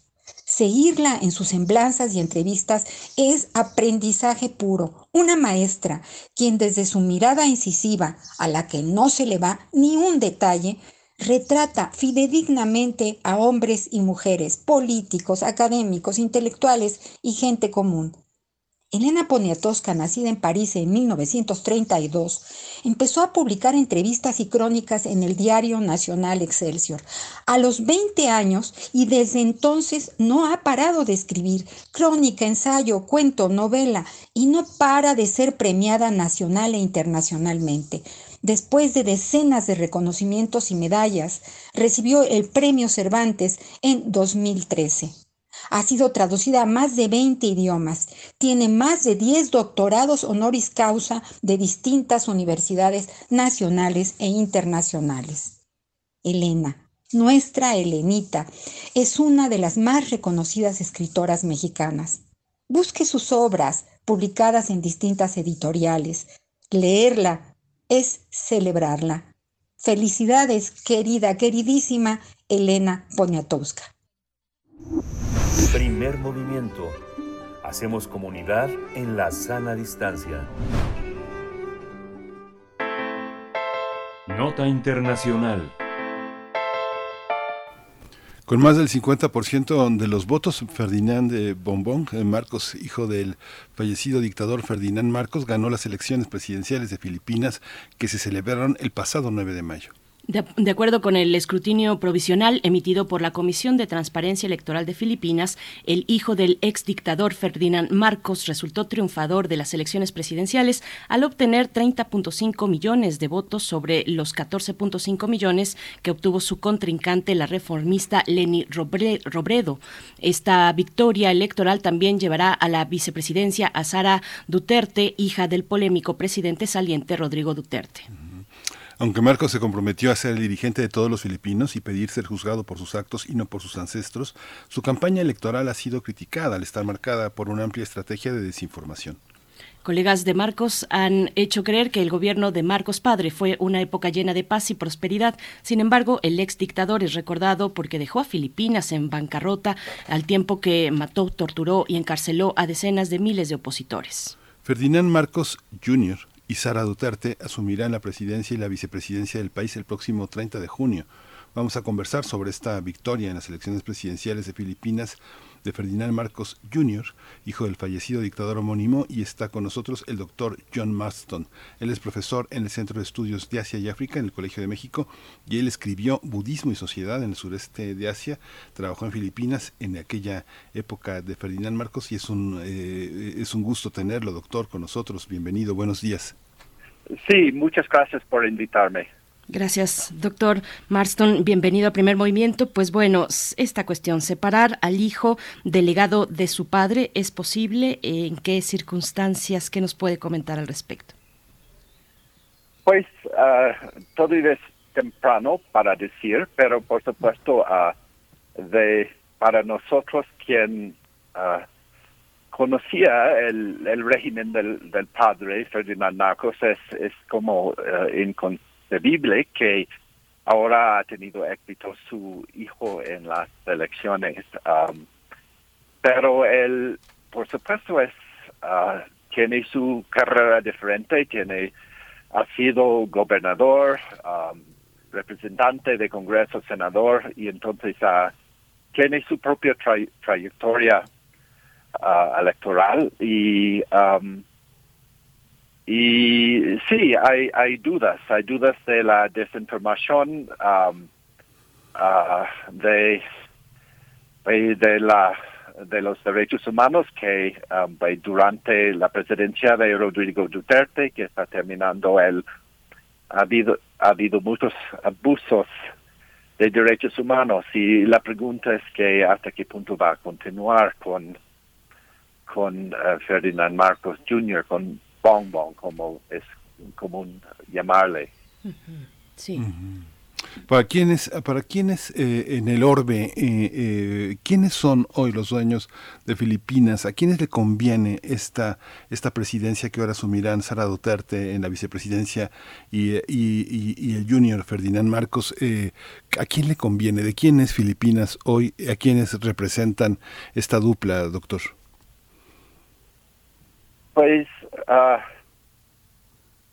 el, eh, sí, hay que reconocer que a pesar de todos sus defectos, por ejemplo, um, Rodrigo Duterte ha estado bastante popular uh, en, en, las encuestas y él um, y es de la perspectiva de del derechos humanos del extranjero y del um,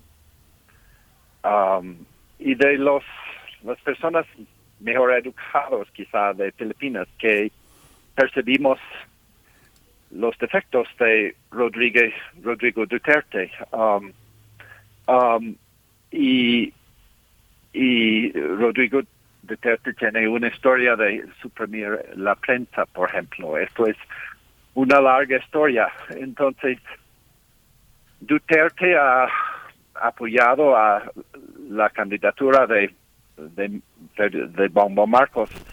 Y esto, pues, entre otros, tienen todas sus redes de uh, patrón clientismo. Esto es un factor muy importante en las Filipinas. Y él, por ejemplo, en el caso de, de Bomba Marcos, tiene pues redes de apoyo en estado de locos, quizá en Leyte, donde de donde está su, su madre, y pero y Duterte tiene sus redes de, de patrón clientismo en el sur, en Mindanao, y todo esto es un factor en la continuación de, de su, su poder.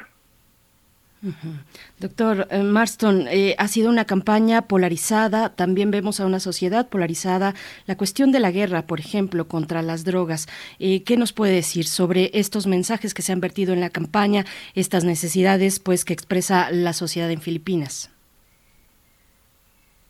Sí, pues es no solamente una campaña en contra de las drogas, es, es un patrón. Esto en, en la presidencia de Duterte ha habido una un patrón de asesinos extrajudiciales, es decir, que personas sospechados de, de, de venta de drogas, inclusive usadores de drogas, están simplemente asesinados sin sin juicio, sin nada. Entonces, sí, el, um, uh,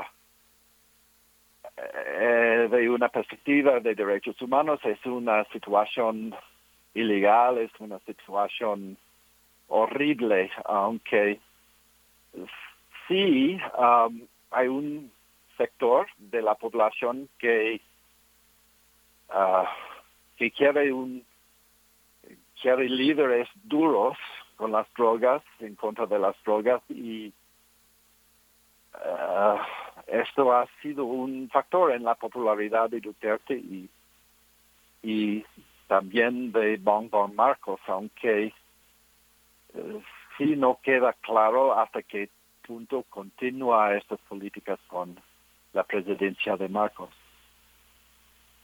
¿Cómo es la sociedad que, que, gobierna? ¿Cómo es la sociedad que votó? ¿Qué, qué, tipo, ¿Qué tipo de educación tienen? Sabía que muchos, muchos filipinos se educan en casa. Hay un porcentaje pues, relativamente significativo de escuelas privadas.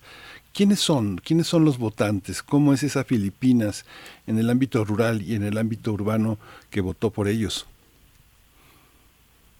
Um, pues no tengo los datos específicos sobre esto. en general, Filipinas es un país bastante educado en términos de en términos de educación formal, aunque ha habido un declive de los niveles de educación.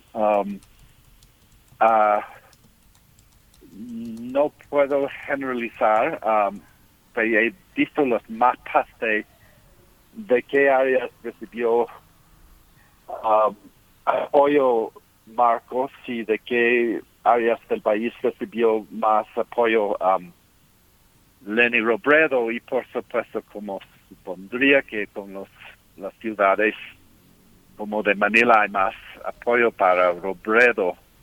Um, um, pero, y, y por supuesto, yo tengo varios amigos filipinos y pues en parte es una cuestión de generación. Yo soy, como mencionaba, yo por casualidad estaba viviendo en la en Filipinas en el momento de que cayó um, Marcos Padre. Um, entonces mis amigos, los los filipinos con quien yo estoy en contacto, por supuesto, todos están en contra de Marcos y y um, tengo, tenemos que suponer que la población rural donde hay no es solamente un, una cuestión de educación, es también una cuestión de pobreza. Um, uh, yo creo que las elecciones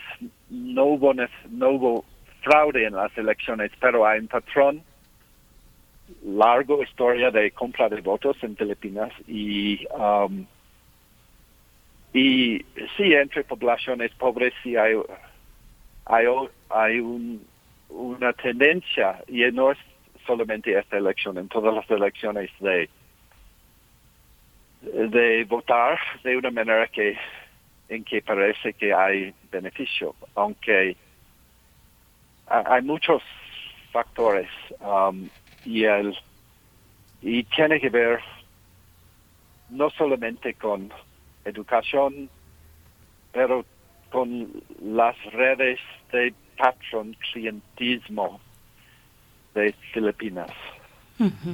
Doctor Marston, a mí me gustaría que nos comparta un poco de esa memoria que usted presenció en, primera fila durante el gobierno del padre. Eh, ¿Cuál fue ese legado?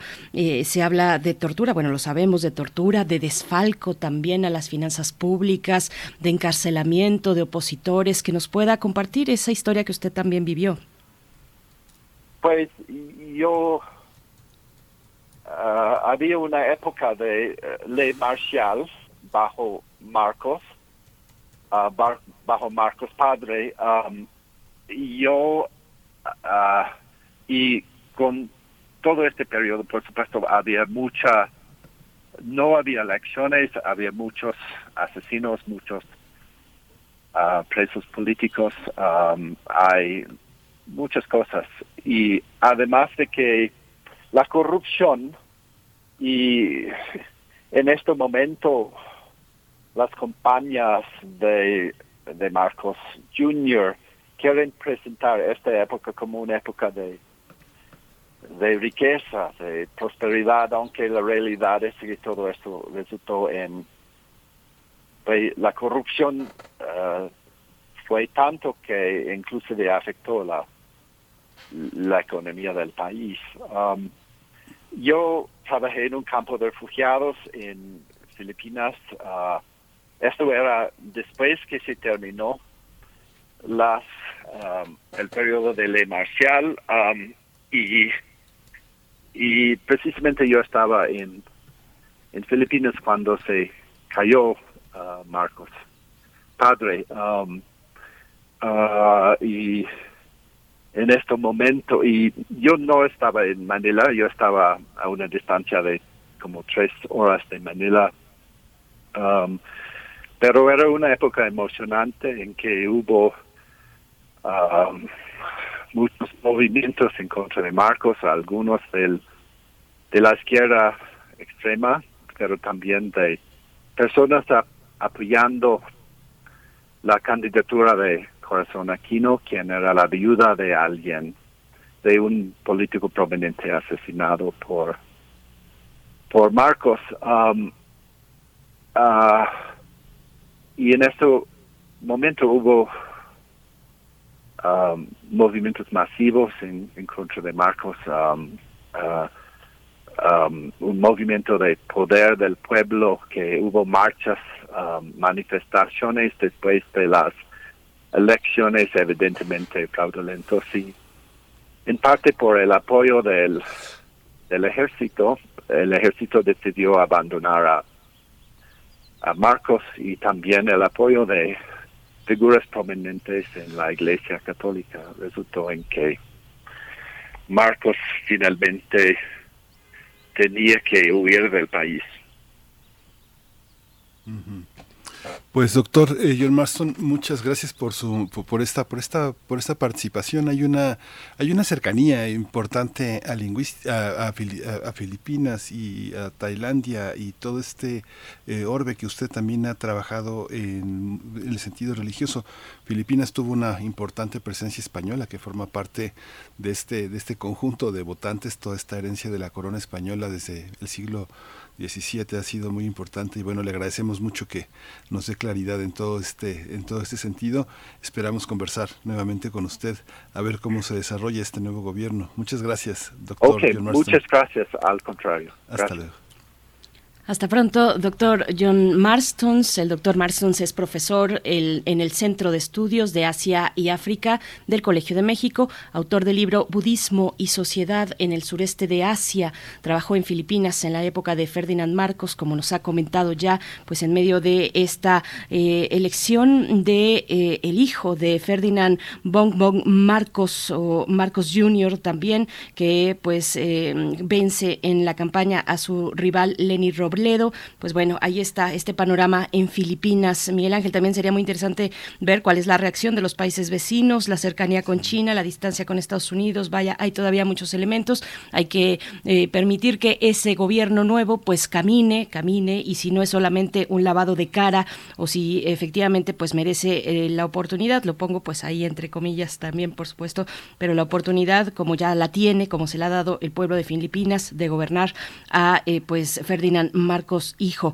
Pues con esto estamos llegando al final de esta segunda hora. Mm, despedirnos de la radio Nicolaita y desearles el mejor de los jueves. Nosotros vamos a seguir aquí en primer movimiento y creo que nos vamos a ir con música. Eh, ¿De qué se tratará? Miguel Ángel, ¿lo tienes por ahí? No, no lo tengo, No, bueno, pues yo por acá.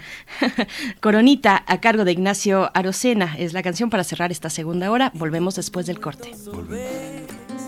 Que todo sale al revés escapar de la rutina, asadito una piscinita, eso a mí me suena bien.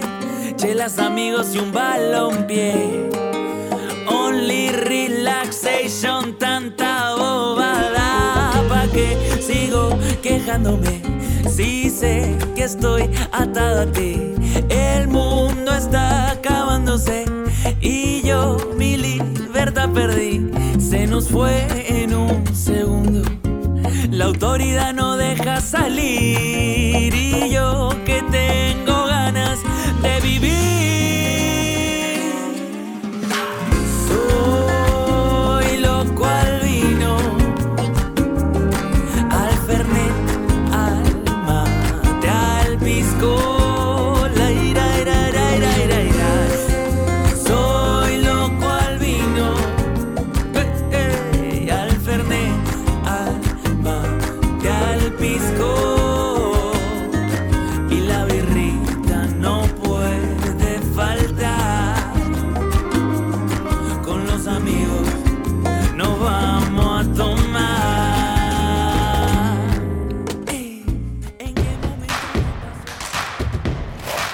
En redes sociales. Encuéntranos en Facebook como Primer Movimiento y en Twitter como arroba PMovimiento. Hagamos comunidad.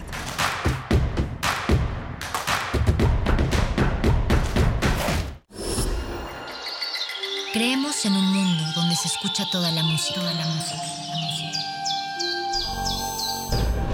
Donde el conocimiento esté abierto al mundo se ame de todas las formas. Ese mundo es posible y vamos a pelear por él. Resistencia modulada. De lunes a viernes, de las 20 a las 23 horas, por el 96.1 de FM, Radio UNAM. Experiencia sonora.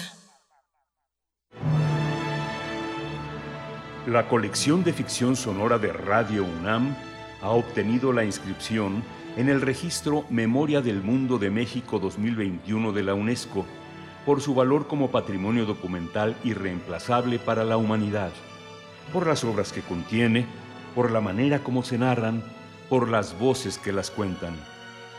Queremos celebrarlo contigo.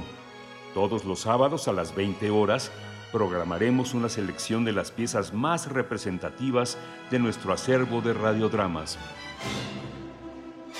Las noches de sábado son para escuchar historias por la radio, para alimentar la imaginación entre todos. Colección de ficción sonora de Radio UNAM. Memoria del Mundo de México 2021. Radio UNAM. Experiencia sonora.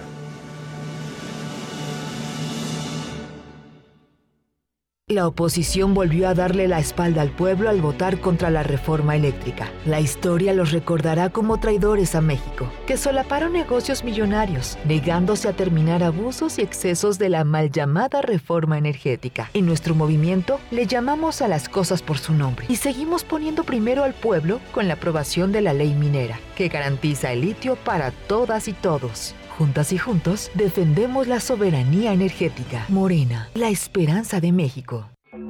Fentanilo, heroína, cocaína, piedra, cristal. No importa qué droga química te metas, de todas formas te destruyes. La sangre de las drogas nos mancha a todos. Mejor métete esto en la cabeza. Si te drogas, te dañas. Si necesitas ayuda, llama a la línea de la vida, 800-911-2000. Para vivir feliz, no necesitas meterte en nada.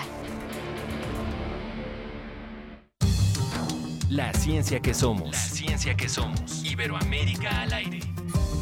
Descubre la ciencia que está presente en tu día a día a través de cápsulas, reportajes, entrevistas y reportes en vivo. Viernes de 10 a 11 horas por el 96.1 FM. La ciencia que somos. Iberoamérica al aire. Una coproducción de Radio UNAM y las direcciones de divulgación de la ciencia y de las humanidades.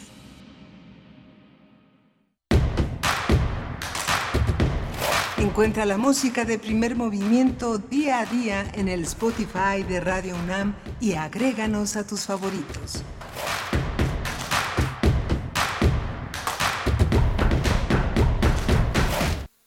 Hola, buenos días. Ya son las 9 de la mañana con 4 minutos en este jueves 19 de mayo. 19 eh, de mayo, eh, eh, un día un día importante que convertimos en un día importante por la celebración que hoy va a haber en Bellas Artes en un par de horas al homenaje a Elena Poniatowska, una, un homenaje a, ella, pero a todo lo que ella significa y todos los personajes que la han acompañado a lo largo de todos estos años de trayectoria 70 años, eh, un poco más de 70 años de trayectoria profesional que son muy significativos, han sido muy significativos para la vida del periodismo mexicano y de la literatura nacional. Así que bueno, aquí estamos Arturo González en los controles técnicos, Rodrigo Aguilar en la producción ejecutiva, Violeta Berber en la asistencia a producción y mi compañera Berenice Camacho aquí en primer movimiento al frente de los micrófonos. Buenos días, Berenice. Miguel Ángel Quemain, muy buenos días. Eh, qué rica charla tuvimos en este aniversario de Elena Poniatowska, 90 años, pues son muchas vidas, como tú lo decías. Estuvimos con Beatriz Salce, pues eh, recuperando varios pasajes de, la vida de Elena Poniatowska, que finalmente son un gran rompecabezas que nos van dando eh, una mirada, un asomo hacia el México del siglo XX, ese momento también muy importante que, que generó en ella y en la sociedad, pues completa, eh, un, impacto muy fuerte, sus convicciones políticas eh, que, se fueron pues construyendo, anclando en distintos momentos, como el 68, como el, el sismo del 83, del 85, perdón. Eh, en fin, bueno, muy interesante también lo que nos comentaba nuestra querida amiga, colega Verónica Ortiz sobre pues destacar la crónica, el trabajo de crónica que no habíamos repasado, Miguel Ángel, y que también es muy importante. Eh, igualmente, pues hay que destacar, no sé si tú tengas por ahí algunas, eh, pues eh, recuperar, la importancia de recuperar algunas entrevistas muy puntuales que sean más significativas tal vez en este gran trabajo que realizó Elena Poliatosca y que continúa realizando en sus entregas semanales a la jornada, al periódico La Jornada. Miguel Ángel, ha sido muy, muy interesante, ¿no? Sí, ha sido muy, es que es una es una cronista nata, ¿no? Este, ahora que comentábamos con, eh, con Beatriz eh, Salce eh, esta manera de Elena de hacer eh, ese trabajo es muy curioso porque ella se prepara muchísimo, ¿no? Muchísimo, como si fuera una, una estudiante, una veinteañera que va a hacer por primera vez una entrevista, prepara y prepara y prepara sus preguntas, pero de pronto cuando la ves en acción este, de pronto este, las preguntas son de una naturaleza eh, narrativa muy importante. Por ejemplo, eh, eh, cuando fueran los años del terremoto preguntaba, le pregunto a una señora, este, ¿cuántas horas está parada, señora? A una persona que estaba echando tortillas y tlacoyos en la, en la, esta este y, y, son este pero Elena le, este hace el comentario y le ve las piernas llenas de varices y le pregunta cuántas está parada y le dice pues ha pasado la, la, gran parte de su vida parada cuántos años tiene no de pronto le pregunta cosas como si ya no le queman las manos el anafre, este, detalles que después los ves escritos y que se convierten en una gran narración de observaciones. Un día íbamos eh, ya le di un aventón, íbamos, justamente íbamos con Beatriz Alce y estaba un malabarista en un semáforo y, este, y se pregunta a qué horas comerá este muchacho, ¿no? O sea, detalles son detalles de una observación. Si está muy delgado, está muy pálido, estará sano. o sea, es una, es una máquina de preguntas, ¿no? Es algo que es como un elemento sustancial para la crónica, ¿no? Por supuesto, sí, sí, sí, y, siempre hacia afuera, no, en varias entrevistas dice, a mí lo que me gusta es entrevistar, yo lo que hago es hacer preguntas y no que me pregunten, ¿no? Y, lo hace de manera muy orgánica, algunos en su momento dijeron ingenua, pero no, no es nada ingenua, eh, tiene una gran capacidad de atravesar la piel de la persona que entrevista y demostrarnos a sus lectores, a sus lectoras, pues esa, esa visión que es capaz, que es capaz de recuperar pues tantos elementos, tantos detalles que nos hace además mm, tener una cercanía, una cercanía, un, un, lazo, un vínculo con la persona que entrevista o con los personajes de su de sus eh, historias más eh, literarias, pues noveladas. Pues bueno, ahí estará esta mañana al mediodía en Palacio de Bellas Artes el homenaje a Elena Poniatowska en estos 90 años de vida. Y nosotros tenemos, bueno, por delante todavía mucho, Miguel Ángel, los mundos posibles, viene la poesía necesaria, el doctor Alberto Betancourt nos da una segunda visita al libro que eh, reseñaba la semana pasada, Luchas Invisibles en tiempos de pandemia. Lo vamos a tener en la mesa y cerraremos con Derechos Humanos, Jacobo Dayan, para hablar de, la, eh, pues, eh, de, esta cifra terrible, que es más que una cifra y es un panorama pues, de mucha desolación, 100.000 personas desaparecidas en México. Vamos a tratar el tema con Jacobo Dayan, pero antes tenemos la cápsula, la participación que siempre nos comparte cada semana nuestra colega Verónica Ortiz. Miguel Ángel, no sé si tengas el dato por ahí. Sí, va, vamos, eh, va, a hablar de exceso de muerte, de la peste de Atenas a la COVID-19. Es un texto de Armando Bartra, un texto fascinante, muy interesante. Va a moderar la mesa que esta noche tendrá lugar, ella lo, ella lo señala en su propia cápsula, en la que bueno, van a estar personalidades muy importantes del sector salud para hablar del efecto eh, epidemiológico que tienen las enfermedades a lo largo de la historia. Así que bueno, pues vamos a escuchar a Verónica Ortiz. Es un gran gusto saludarles a todas, a todos ustedes, los seguidores de Primer Movimiento y desde luego al equipo que lo hace posible. Hoy les hablaré de exceso de muerte, de la peste de Atenas a la COVID-19, que es uno de esos ensayos literarios de lectura fácil, necesarios para comprender mejor esta y otras pandemias que nos han tocado vivir y sufrir en el mundo es a partir de la investigación y referencias que su autor, el filósofo y profesor Armando Bartra, realiza como recorremos lo estudiado y analizado por historiadores, filósofos, escritores de otros tiempos y sus referencias sobre las consecuencias de las pandemias en la población general. La historia se repite y frente a esta y otras pandemias nos confirma el exceso de muerte, una muerte inesperada que cuestiona nuestra relación con la naturaleza, sacude el conjunto del orden social. Lo que hoy está en vilo, nos dice Armando Bartra, es nuestro ser en el mundo. La conmoción en curso es, por lo tanto, ontológica. Llamó mucho mi atención lo que Armando Bartra destaca de la novela La peste de Albert Camus, quien señala, cito, la peste no está hecha a la medida del hombre. Piensan que la plaga es irreal, un mal sueño que tiene que pasar. Negacionismo, crítica osca e impotente. En otro párrafo, Camus observa lo siguiente.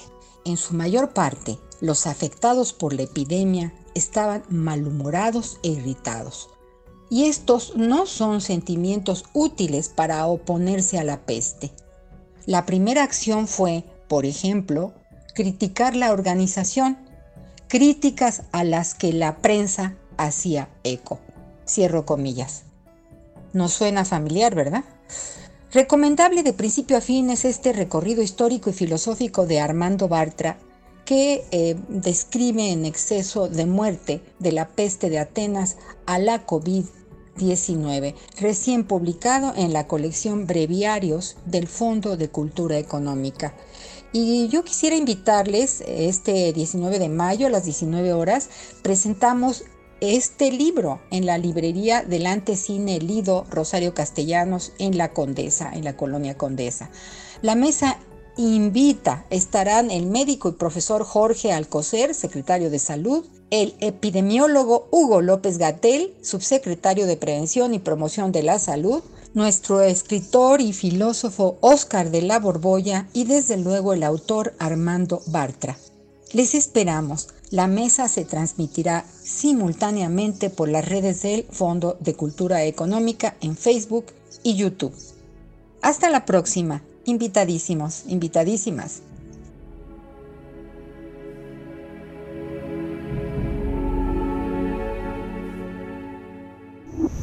Primer movimiento. Hacemos comunidad en la sana distancia. Es hora de poesía necesaria. Vamos con la poesía, los ovnis, los ovnis que siempre están de moda, que ya no se llaman ovnis, eh, ahora le llaman fenómenos voladores no identificados, UAP. El martes por la noche tuvo lugar una audiencia en el Congreso de los Estados Unidos para hablar de estos, de los UAP, de los fenómenos voladores no identificados. Es la primera audiencia de este tipo desde hace 50 años con los testimonios de dos altos funcionarios del Pentágono y pues bueno, cualquier pretexto es bueno para la poesía y les voy a compartir el poema titulado OVNIS de Mario Benedetti en la música Edson Valendía de Colombia con una serenauta para todos ustedes. OVNIS. Obviamente, Abud. Dice mi amigo Bud que los ovnis no vienen de Marte ni de la URSS, ni de Cabo Cañaveral. Sencillamente llegan de un remotísimo futuro con la peregrina intención de investigar cómo fue que los terrestres empezamos a jodernos, es decir, cuál fue el origen de la gran hecatombe, que para ellos por supuesto es historia, y en cambio para nosotros, pecadores, una mera y sombría posibilidad. En el caso de que Bud tenga razón, los osados omnímodos serían una suerte de arqueólogos ideológicos, algo así como chosnos de Levi Strauss, perdidos en alguna galaxia de reposo, no estaría de más intentar persuadirlos de que han confundido la ecuación y la ruta y que en consecuencia aún nos pertenece la empalagosa opción de no estallar y así mientras ellos computan y computan su electrónica gaseosa ultramundana fe de ratas, nosotros persignémonos o respiremos hondo y bajemos al refugio más profundo.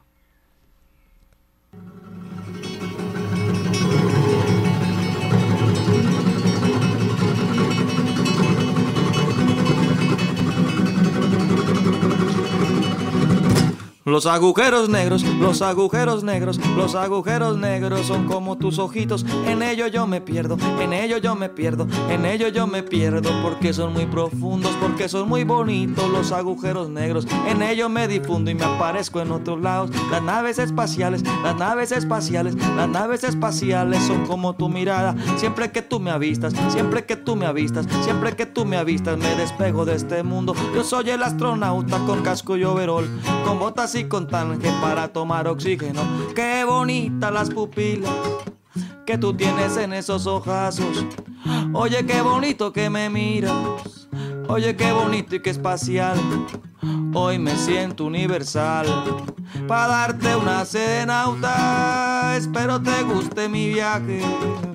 Todo así sin gravedad. Espero te guste mi viaje, sí. Todo así sin gravedad.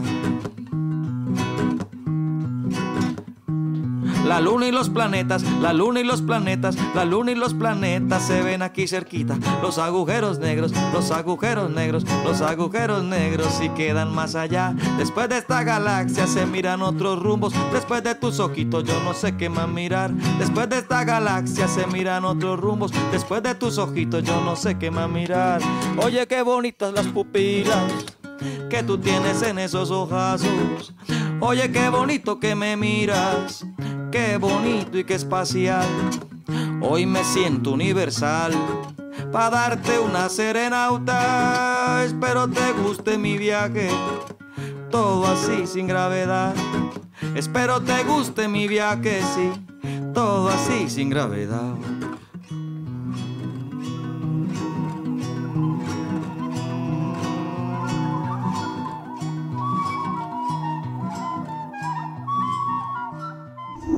Primer movimiento. Hacemos comunidad con tus postales sonoras. Envíalas a primermovimientounam.gmail.com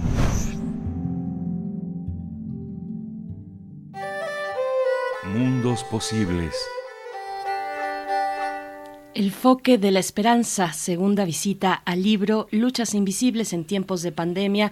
El tema de esta mañana, una secuencia de la entrega anterior con el doctor Alberto Betancourt, quien ya está en la línea acompañándonos en este espacio donde queremos hacer comunidad y nos sale muy bien cuando, cuando él está presente. Doctor Alberto Betancourt, bienvenido como siempre a Primer Movimiento. Berenice, Miguel Ángel, amigos del auditorio, qué gusto saludarlos y más en este ambiente intergaláctico de hoyos negros, de ovnis y de serenautas. Qué, qué maravilla encontrarnos nuevamente en jueves. Gracias Alberto, buenos días. Buenos días. Pues efectivamente yo quisiera proponerles que el día de hoy continuemos navegando por el mar Egeo y recorriendo las laderas de los preciosos volcanes Popocatépetl e Iztaccíhuatl y sigamos hablando de este libro Luchas Invisibles en tiempos de pandemia, cuyos coordinadores fueron Cristi Petropulu, Fernando Matamoros, Edith González, Panayotis Dulós, Dionisis eh, Sanetatos, Manuel Alfonso Melgarejo, Basilis Yorgacopoulos y Constantino Zafeiris. Creo que es un texto al que vale la pena regresar, seguir haciendo la invitación para leerlo. En su capítulo, si les parece bien que iniciemos de una vez, eh, Cristi Petropoulo plantea que, que este es un texto que podríamos considerar como un bordado académico. Y es un texto de bordado académico proveniente de lo que podríamos llamar la geografía crítica y libertaria.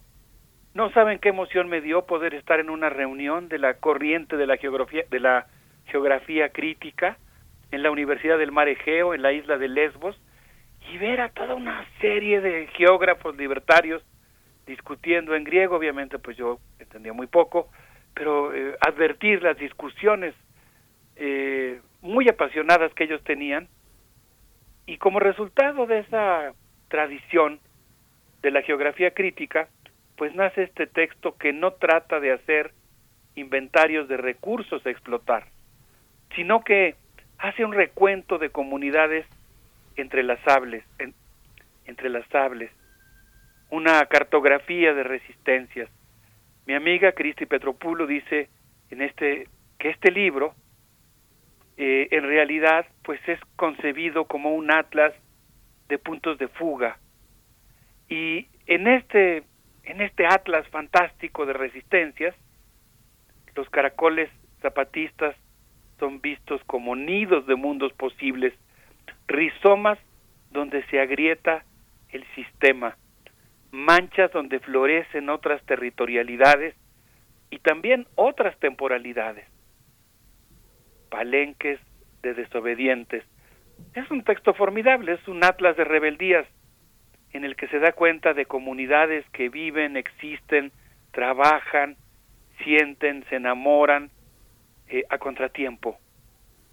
Y se trata también de un texto, quizá en el sentido original de la palabra, de un entrelazamiento, eh, un texto que tiende un lazo invisible que une a la Europa insumisa con la que también es llamada Esdomil, Kak, Cheng, Op, y lo liga con el fértil humus de Aviala, y pues es un texto fascinante porque nos lleva por colmenas erigidas en homenaje a las ciudades invisibles concebidas por Italo Calvino, a polis autoinventadas no detectables por los radares del poder y sus múltiples sistemas de medición para la explotación y la administración.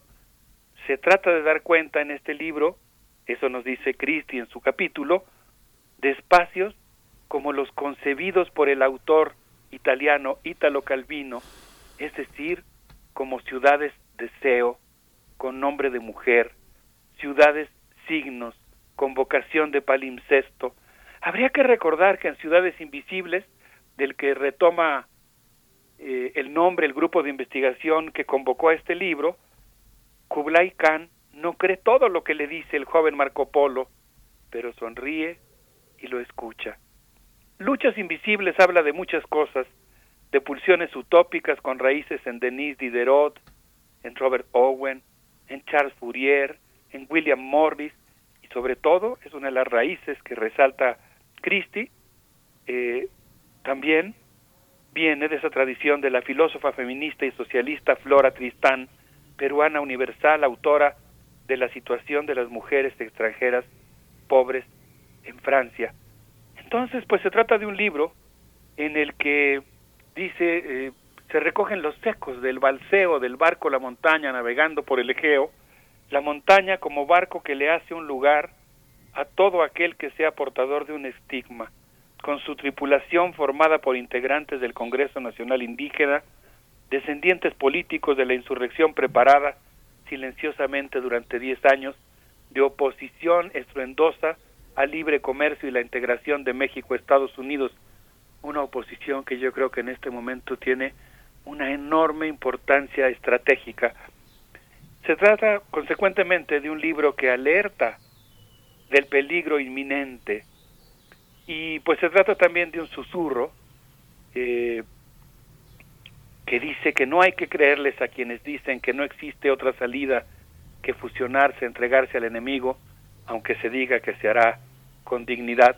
Es un texto fascinante en el que se habla de comunidades que decidieron construir sus mundos sobre la base del mandar obedeciendo. Y dice Cristi que no es la primera vez que un geógrafo se acerca absorto a mirar a los mayas vivos y sus prodigios políticos, y recuerda algo que es honroso para la historia de la geografía, y por supuesto aprovechamos para mandar un saludo muy afectuoso para el Colegio de Geografía de nuestra facultad, de la Facultad de, Filosofía y Letras, para un abrazo para todos los colegas. Aquí habla de un geógrafo que en, 1900, en 1891, es Reclus, geógrafo anarquista, advirtió que las huertas comunales donde se manifiestan son lugares donde se manifiestan las cualidades morales de los comunalistas con una ética muy superior a la de los egocéntricos conquistadores. Entonces es un texto que viene, como ocurre afortunadamente en muchas universidades del mundo, de esta tradición de la geografía crítica que se está planteando este atlas de utopías y resistencias, Berenice Miguel Ángel. Me llama mucho la atención. Bueno, hay que decir que son dos eh, volúmenes de este libro, Luchas Invisibles en tiempos de pandemia, y en el segundo, eh, Darío Vargas eh, da un, también una entrega que se titula, y es el título que me llama también mucho la atención, Atlas de las Grandezas de lo Minúsculo. Es, es muy bello. Se detienen en este segundo volumen en Brasil, pero sí, sí continúan recorriendo México, Argentina, Chile, Colombia, desde el derecho a la ciudad y la autogestión y de todos estos imaginarios que ya nos estás planteando, eh, estas cartografías literarias también, eh, Alberto Betancourt, así es que te seguimos escuchando. Berenice, qué maravilla platicar contigo, platicar contigo al aire. Fíjate que justamente tenía yo pensado hacer una breve referencia a este capítulo que tú estás mencionando, el Atlas de las Grandezas de lo Minúsculo. A mí me, me, me sobrecogió cuando leí me llamó mucho la atención su prosodia. No, no lo voy a, a citar, pero lo voy a parafrasear y, se van a dar cuenta un poco del ritmo vertiginoso en el que está escrito y cómo retrata en su, en su prosodia, en su ritmo, en su poética, eh, la complejidad, el vértigo del mundo en el que vivimos. Es un capítulo en el que se habla de cómo lo viral solo se entiende moviéndose en diferentes escalas de lo invisible a lo planetario, una cibergeografía que trabaja con millones de datos, con matrices matemáticas codificadas algorítmicamente, corporificándose en electrones, moviéndose por autopistas nanométricas de circuitos acumulados en servidores interconectados. ¿Cómo no va a ser difícil cartografiar el mundo en el que vivimos y lo que estaba ocurriendo en tiempos de pandemia, cuando estábamos ante datos representados visualmente del virus, sus efectos en la anatomía humana y su impacto global. ¿Quién podría detectar las subnotificaciones y maniobras, la conceptualización y la manipulación de datos para, para advertir el manejo político del Big Data, con el que los sistemas corporativos estatales presentaron como datos objetivos el resultado de procesos complejos y de muchas decisiones políticas. Y aquí me gusta mucho eh, este capítulo que tú acabas de citar, Berenice, porque pues no está tampoco planteando algo maniqueo o no está diciendo simplemente que, que, se está mintiendo, ¿no? Está también planteando las dificultades técnicas, filosóficas, eh, de representación de un fenómeno tan complejo que se mueve de la escala de lo diminuto a lo global.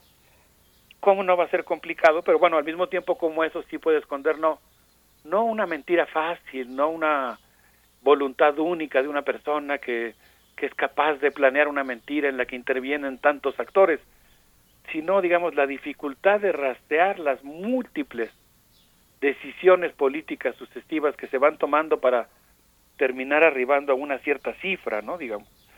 Eh, se habla de procesos complejos y de muchas decisiones políticas. Se trata de cómo se van desplegando en el espacio temporal, de cómo el virus y sus efectos se van reflejando en la salud, en la economía, los estados. ¿Cómo fue que algo tan pequeño puso de rodillas a las potencias y colapsó la vida pública? Pero dice aquí algo, el texto que me gusta mucho. Bueno, no me gusta lo que pasa, pero me gusta que alguien lo advierta. El capitalismo mostró una vez más su capacidad para aprovechar mercados emergentes y convirtió en negocio cada organismo infectado. Las fortunas crecieron paralelamente a la expansión del virus. Cada persona infectada incrementó el valor de algunas empresas. Un, texto fascinante. El virus viajó en avión y de ahí avanzó en camión por las ciudades eh, de Brasil. Qué cosa, ¿no? ¿Cuántas cosas que pensar al mismo tiempo? Así es. Y la música siempre hace buena compañía, eh, Alberto de Tancourt. Así es que vamos a escuchar eh, una canción muy especial que reseñábamos en la entrega anterior también de este, de este libro, Luchas Invisibles en tiempos de pandemia. Exactamente, es como una especie de complacencia mutua, una eh, evocación de la plática de la sesión pasada. Sí, una canción que está muy ligada con varios momentos muy importantes de la lucha del pueblo chileno vamos a escuchar a los prisioneros con el baile de los que sobran, si les parece bien. Nos parece y nos encanta, vamos a escuchar.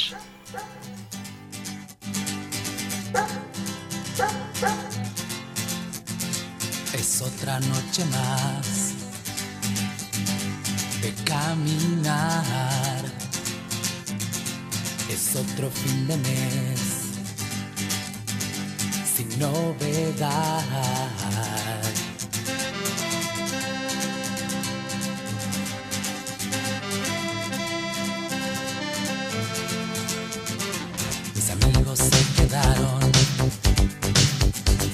Igual que tú. Este año se les acabaron los juegos, los 12 juegos. Únanse al baile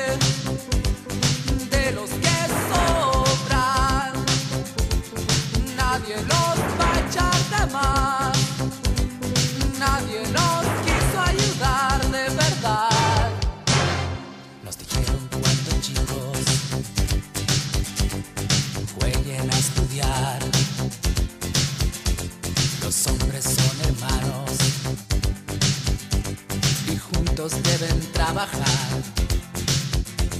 Oías los consejos, los ojos en el profesor. Había tanto sol sobre las cabezas y no fue tan verdad porque esos juegos al final terminaron para otros con laureles y futuros y dejaron a mis amigos pateando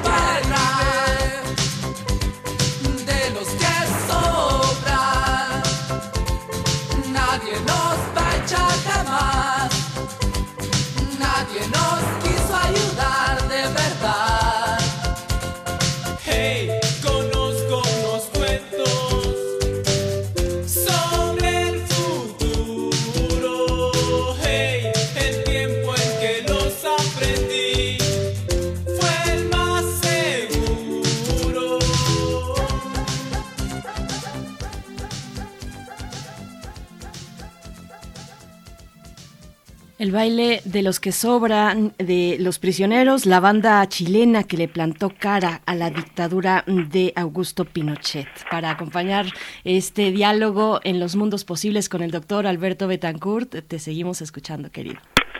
Muchas gracias. Sí, una canción muy emblemática de muchos momentos, ¿no? De los momentos eh, eh, muy difíciles de el intento de posicionar una democracia simulada en Chile, eh, de la, bueno, de las grandes jornadas de, la de las insurrecciones civiles más recientes también. Y, y me gustaría, pues, eh, redondear mi comentario sobre esta segunda entrega para visitar el libro Luchas Invisibles en tiempos de pandemia, hablar justamente de un capítulo llamado La lucha de los que sobran, que solamente mencionamos eh, su título en la sesión anterior, un texto escrito por Roberto Giordano Longoni y por Alfonso Galileo García Vela, Chile, la lucha de los que sobran, en el que se plantea que Chile es un ejemplo del entramado de ofuscación del que hablaba Adorno, esa premisa necesaria para que se reproduzca el capitalismo. Y el texto ensalza aquí una fecha histórica, el 18 de octubre de 2019, que representa mucho más que un desfase normativo y mm, del cual para comprender sus alcances, para entender esa insurrección que comenzó por la subida del precio del transporte colectivo, pues en realidad comprender lo que pasó ahí representa un reto, dicen los autores, a nuestra capacidad poético-política, una categoría que está presente todo el tiempo en el libro del que estamos hablando, y aquí los autores hablan de cómo la pandemia funcionó como un portal a otro mundo.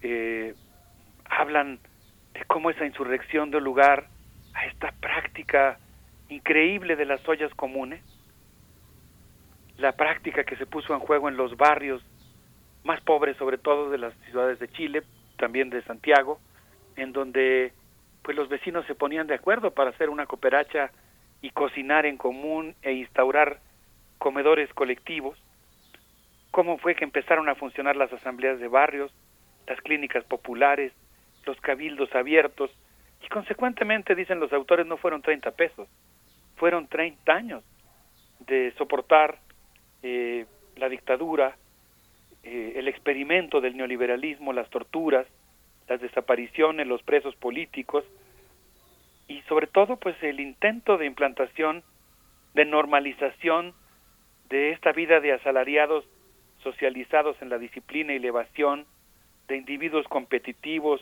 realizados que compensaban la represión mediante las exhibiciones en redes de su propio consumo, el incremento del trabajo superfluo, de ahí el concepto de los que sofran, de los que sobran, el desempleo y la precariedad que pues no bastaron por sí mismos para producir la rebelión, porque se requirió realmente de un arte político, de un trabajo paciente de construcción que permitió esta ruptura que implicó la reinvención del espacio-tiempo y pues fue una gran proeza colectiva de un pueblo que construyó, y aquí usan una categoría de estas así complejas, pero de esas que yo creo que vale la pena usar a pesar de su complejidad, ellos hablan de que el pueblo chileno construyó una subjetividad negativa positivizada, e, es decir, que logró aprovechar esta condición masiva de, de trabajo sobrante, de personas supernumerarias y convertir eso en una fuerza capaz de transformarse en una energía revolucionaria. Un texto muy interesante, Berenice Miguel Ángel. Creo que existen muchas razones para, para visitarlo, sobre todo como parte de este pues puesto en juego de lo que podríamos llamar una investigación militante. Fíjate que al principio cuando presentábamos tu participación esta, esta mañana eh, hablábamos de que este comentario también es sobre la gratitud, ¿no? sobre la gratitud de toda esta invisibilidad, pero que, pero que se siente, ¿no? Es una cuestión, como dicen algunos eh, antropólogos, dedicados también al tema de la, del psicoanálisis y de la psicología, hay una cosa transgeneracional, hay una cosa que tiene que ver con estas formas de comunicación que están también expresadas, no creo de manera evidente, pero sí de una manera sutil, como nos las has transmitido a través del libro, ¿no, Alberto? Sí, Miguel Ángel, te escuché en la mañana, me dio mucha emoción. Me, me pareció todo un trabajo, digamos, poético en el sentido de cómo ponías la palabra gratitud como, como, un, como una insignia que pudiera hacer referencia al espíritu que recorre todo el libro y, pues realmente lo celebro mucho porque creo que efectivamente tiene mucho de esta actitud de gratitud del texto en el sentido de que pues plantea una manera de encontrarnos, ¿no? Los propios autores en el pospacio dicen que es que, que fue un ejercicio académico que trató de constituirse en una forma de superar el encierro real e informativo entre quienes tienen una vida normal, familia, casa y perro, y, lograr superar eso y, producir alguna forma de tener un encuentro con colegas de Haití, un tejido con colegas de Chile, de Brasil, de Argentina, de México.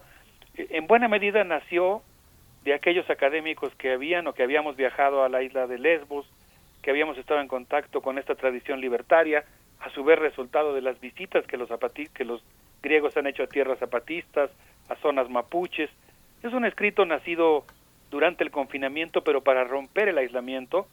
Y yo creo que, pues, de alguna manera, eh, si bien podríamos decir que este texto nació ante el desamparo y la terrible desolación que produce el campo de detención de Moira, en la isla de Lesbos, donde el operativo Frontex reúne a los migrantes que condena a permanecer ahí durante varios años en muy malas condiciones de salud, sin escuela, en una larga espera, espera para vivir, digamos, eh, ahí en esa isla donde la leyenda cuenta que murió Orfeo atacado por las sirenas, donde Aristóteles escribió fragmentos de su política y Epicuro reflexionó sobre el buen vivir, ahí el esfuerzo de los migrantes invisibles por autoconstruir una escuela mientras esperaban dos o tres años sin hacer nada, entre comillas, Ahí, de, esa iniciativa y del encuentro con la Asamblea Antifascista, nació este libro que pues se pretende romper el confinamiento y tejer formas de estar juntos incluso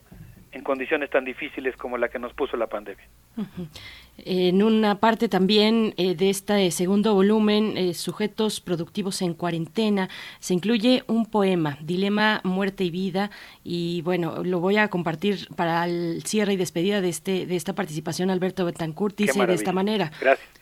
Un cuerpo demacrado, sin aire, ahogándose en lo seco, pero que compulsivamente persiste en respirar la vida le huye como agua que se retira de una vasija y se escurre entre los dedos. ¿Cómo no tener miedo de la muerte? ¿Cómo quedar pasivo frente a lo abyecto que avanza sobre nosotros? Yo quiero la vida, pero ella me escapa. Inspiro lo que aún hay de su presencia, expiro la muerte que me inunda hasta el último suspiro. Ese, ese es el poema. bueno, no podía no mencionarlo y ojalá quien escucha tenga esa oportunidad de acercarse a esta publicación colectiva, eh, Alberto Betancourt. Qué fuerte. Muchas gracias, Berenice. Que, ¿Cuántos sentimientos afloran? ¿no? Yo diría que este libro es de alguna manera una especie de voces polifónicas tomadas de las cicatrices dejadas por la hidra capitalista, pero al mismo tiempo pues es un, un ir hilvanando lugares de locución de una esperanza construida desde abajo yo titulé la intervención de hoy El foque de la esperanza porque pensando en, el barco La Montaña, navegando en el Egeo y en todos los barcos de locos, navegando, soñando con un mundo nuevo, pues podemos imaginar este mástil casi horizontal que va en la proa de los barcos, el foque, y pienso que este, que este libro pues es un ejercicio que enfila el foque de la esperanza hacia el futuro y que nos permite recobrar el sentido de nuestro trabajo académico. En ese, en esa, en ese espíritu les propondría que nos despidamos escuchando a Chico Sainz con esto que se llama el bandidismo social. Eh, les mando un abrazo, Berenice Miguel Ángel. Qué gusto platicar con ustedes. Igualmente, Alberto. Otro de vuelta. Vamos con música y comentarios en redes. Alberto Betancourt. Hasta la próxima.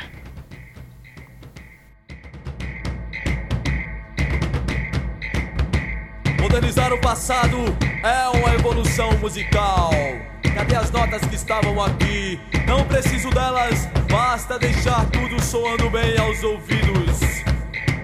O medo da origem ao mal, o homem coletivo sente a necessidade de lutar. O orgulho, a arrogância, a glória enche a imaginação de domínio. São demônios os que destroem o poder bravio da humanidade. Viva Zapata! Viva Sandino! Viva Zumbi, Antônio Conselheiro, todos os banderas negras, Lampião, sua imagem e semelhança. Eu tenho certeza, eles também cantaram um dia.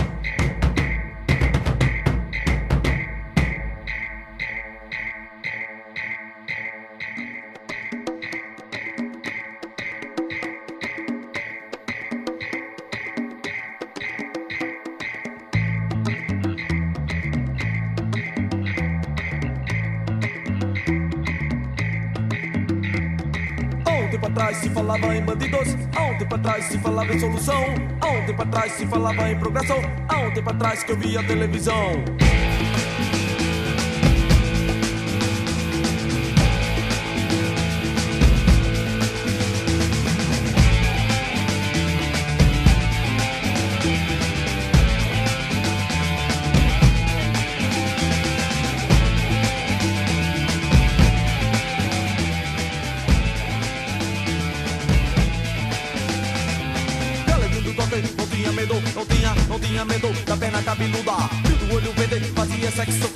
Fazia, sexo com seu alicate. Galeguinho do toque, não tinha medo, não tinha, não tinha medo da perna cabeluda. E do olho verde, fazia sexo, fazia, fazia sexo com seu alicate. Sobe morro, ladeira, corrego, vendo favela. A polícia atrás deles e eles no rabo dela. Acontece hoje, acontecia no sertão. Quando um bando de macaco perseguia lambião.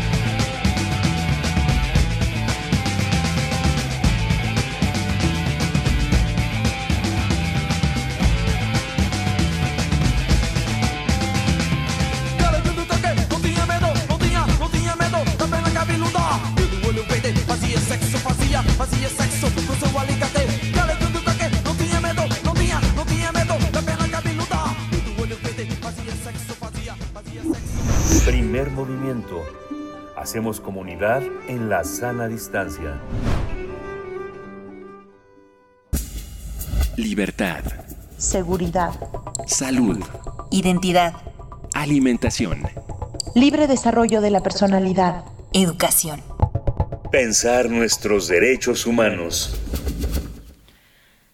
México ha alcanzado la terrible cifra de más de 100.000 personas desaparecidas, de acuerdo con datos recabados por la Comisión Nacional de Búsqueda en el Registro Nacional de Personas Desaparecidas y No Localizadas. En el último año, el porcentaje de mujeres, por ejemplo, de mujeres desaparecidas ha subido, eh, ascendió de 24.7% al 30%. Es un tema que expone esta mañana, que nos comparte Jacobo Dayan, director del Centro Cultural Universitario Tlatelolco. Buenos días, Jacobo, ¿cómo estás? Buenos días, Berenice Miguel Ángel, ¿cómo están? Muy bien, Jacobo, buenos días, escuchándote. Pues sí, eh, como bien dicen, eh, la cifra de personas, vale la pena aclarar, eh, no de personas necesariamente desaparecidas, sino el registro como lo mantiene el registro de la Comisión Nacional de Búsqueda, es personas que permanecen desaparecidas, y más adelante haré la precisión de por qué es importante esto, llegó a 100 mil. Y esto, evidentemente, al llegar a este, a este número de terror, obliga a hacer una reflexión que se ha estado haciendo en distintos espacios. Hay que recordar de dónde venimos. Eh, por dos sexenios, tanto el de Felipe Calderón como el de Enrique Peña Nieto, hubo una negativa por parte de esos gobiernos a, ni siquiera tener un registro público accesible. Con las cifras a final del gobierno de Calderón, eh, nos enteramos de que la cifra rondaba los 25 mil, 26 mil, a partir de una filtración que hubo de la Secretaría de Gobernación a medios de comunicación. Eh, al final del gobierno de Peña Nieto, de igual manera, se creó un registro que tenía muchísimos problemas, que era un registro opaco, un registro eh, donde los mismos colectivos eh, especialistas hablaban sobre la falta de claridad y protocolos para mantener esa información, y la cifra rondaba los 40 mil. Eh, hay que reconocer la voluntad de este gobierno para tener una eh, un portal eh, público con información que recaba de las fiscalías y esto es importante porque la información a la que accedemos no es una información que sea producida por la Comisión Nacional de Búsqueda o la Secretaría de Gobernación, sino que es alimentada por la Fiscalía General de la República y las fiscalías de todo el país. Y ese portal es el que en estos días llegó al número de 100.000 personas, pero ojo, el portal reporta, el portal informa en distintos rubros, eh, distintas cifras, una de ellas, las personas que permanecen desaparecidas, es decir, el universo de personas que la Comisión Nacional de Búsqueda tiene como obligación continuar buscando. Y esa es la que llegó a 100.000.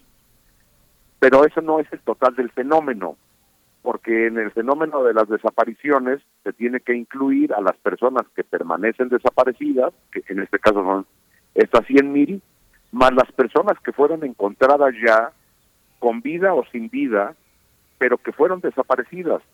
Es decir, imaginemos una persona que estuvo eh, desaparecida en una red de trata o optada por un grupo de la delincuencia organizada y que después de meses, años, semanas logra escapar eh, pues es una persona que estuvo desaparecida y que fue y que fue encontrada o apareció con vida o las miles y miles de personas que son encontradas sin vida y que fueron desaparecidas tanto por agentes del Estado como por eh, grupos criminales, ese número de personas no puede ser restada del fenómeno de la desaparición.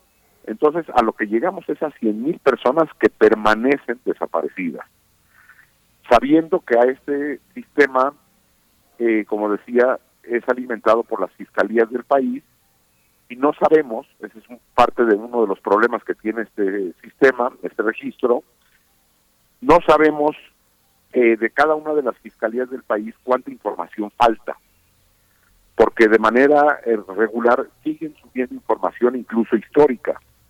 Por como hemos ido viendo cómo funciona o ha ido creciendo esta cifra, eh, eh, los años recientes tardan más en ser subidos. O sea, si uno ve, por ejemplo, el número de personas desaparecidas este año, eh, pues es, muy bajo porque seguramente esa información llegará en un año probablemente. Entonces, no es, a diferencia de lo que dice en la Secretaría de Gobernación, no es un sistema donde se reporte en línea el número de desaparecidos, sino es un sistema que es alimentado de manera digital, pero que no nos representa el número de total de personas desaparecidas en tiempo real. Entonces hay rezagos enormes de parte de las fiscalías que no sabemos de qué tamaño son. Y como lo, mismo que han dicho los colectivos de, personas desaparecidas, hay un, una cifra negra que puede incluso duplicar o más esa cifra. Entonces, en este momento estamos reflexionando sobre o, o hablando sobre esta cifra de horror de 100 mil, pero la cifra real podrán rondar el doble o más. El Estado mexicano sigue sin ser capaz de saber cuántas personas desaparecidas hay. Eso es en cuanto al registro. La siguiente reflexión que vale la pena hacer es, ante un universo de esta magnitud, el Estado mexicano ha sido capaz de generar en décadas. Es decir, este fenómeno de las desapariciones, como bien sabemos, viene desde la Guerra Sucia, la llamada Guerra Sucia del siglo pasado y antes. Eh, ha sido capaz el Estado mexicano a generar tan solo 35 sentencias por desaparición forzada. Imaginemos el universo de más de 100.000 personas desaparecidas, es decir, como esa información proviene de las fiscalías, hay más de 100.000 denuncias por desaparición en todo el país. Ahí sí vamos a la responsabilidad de las fiscalías de todo el país a lo largo de los años y de la Fiscalía General de la República y antes la PGR, hemos sido capaces de generar 35 sentencias. Si eso no habla del colapso del sistema de justicia en nuestro país, entonces no, no sé qué tendríamos que tener para poder darnos cuenta que hay un severo problema de impunidad en el país. Hoy el presidente de la República decía cero impunidad.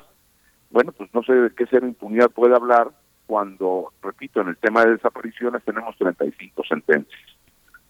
Y lo que sigue habiendo es de parte del Estado mexicano, y esta es una deuda de Estado, además que de gobierno, de todos los gobiernos, es decir, aquí hay responsabilidades de gobernadores y de presidentes por sexenios y sexenios y sexenios, sin importar el partido, es una negativa por tener una narrativa que explique esto, es decir, la, negación de la verdad, la negación de la justicia, y a pesar de los esfuerzos de la Comisión Nacional de Búsqueda, pues la negativa de la, de, la identificación. Los colectivos han hablado de más de 52 mil cuerpos en espera de ser identificados, imaginemos ese universo, y hoy el Estado mexicano tiene 52 mil cuerpos en su posesión en espera de ser identificados, y a pesar de las instituciones o leyes que se han creado, la última, estos, estos centros de identificación, este Centro Nacional de Identificación, pues nace sin presupuesto. Incluso en el mismo decreto, que en la misma ley de creación o decreto de creación, tiene que no hay presupuesto para esto. Pues al Estado mexicano le ha quedado demasiado grande el problema y no hay respuesta, ni en búsqueda, ni en saber exactamente cuántos son. Hoy hablamos de 100 mil porque se llegó a esa cifra, pero la cifra no es exacta ni cerca y no hay justicia, no hay búsqueda, las búsquedas las siguen haciendo los colectivos y la respuesta también de distintos gobiernos. Fue muy evidente lo ocurrido en la Ciudad de México cuando le retiran a los colectivos estas pancartas que colocaron en la ex glorieta de La Palma, pero esto ocurre también en distintos estados del país donde distintos gobernadores de distintos partidos políticos se niegan a la visibilización pública de este fenómeno, como ocurrió aquí en la Ciudad de México.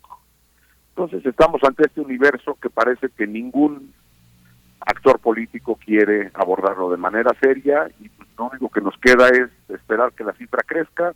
El Comité para las Desapariciones Forzadas de Naciones Unidas, recientemente lo comentamos en este espacio, decía que lo que más urge es abatir la impunidad y parar el fenómeno.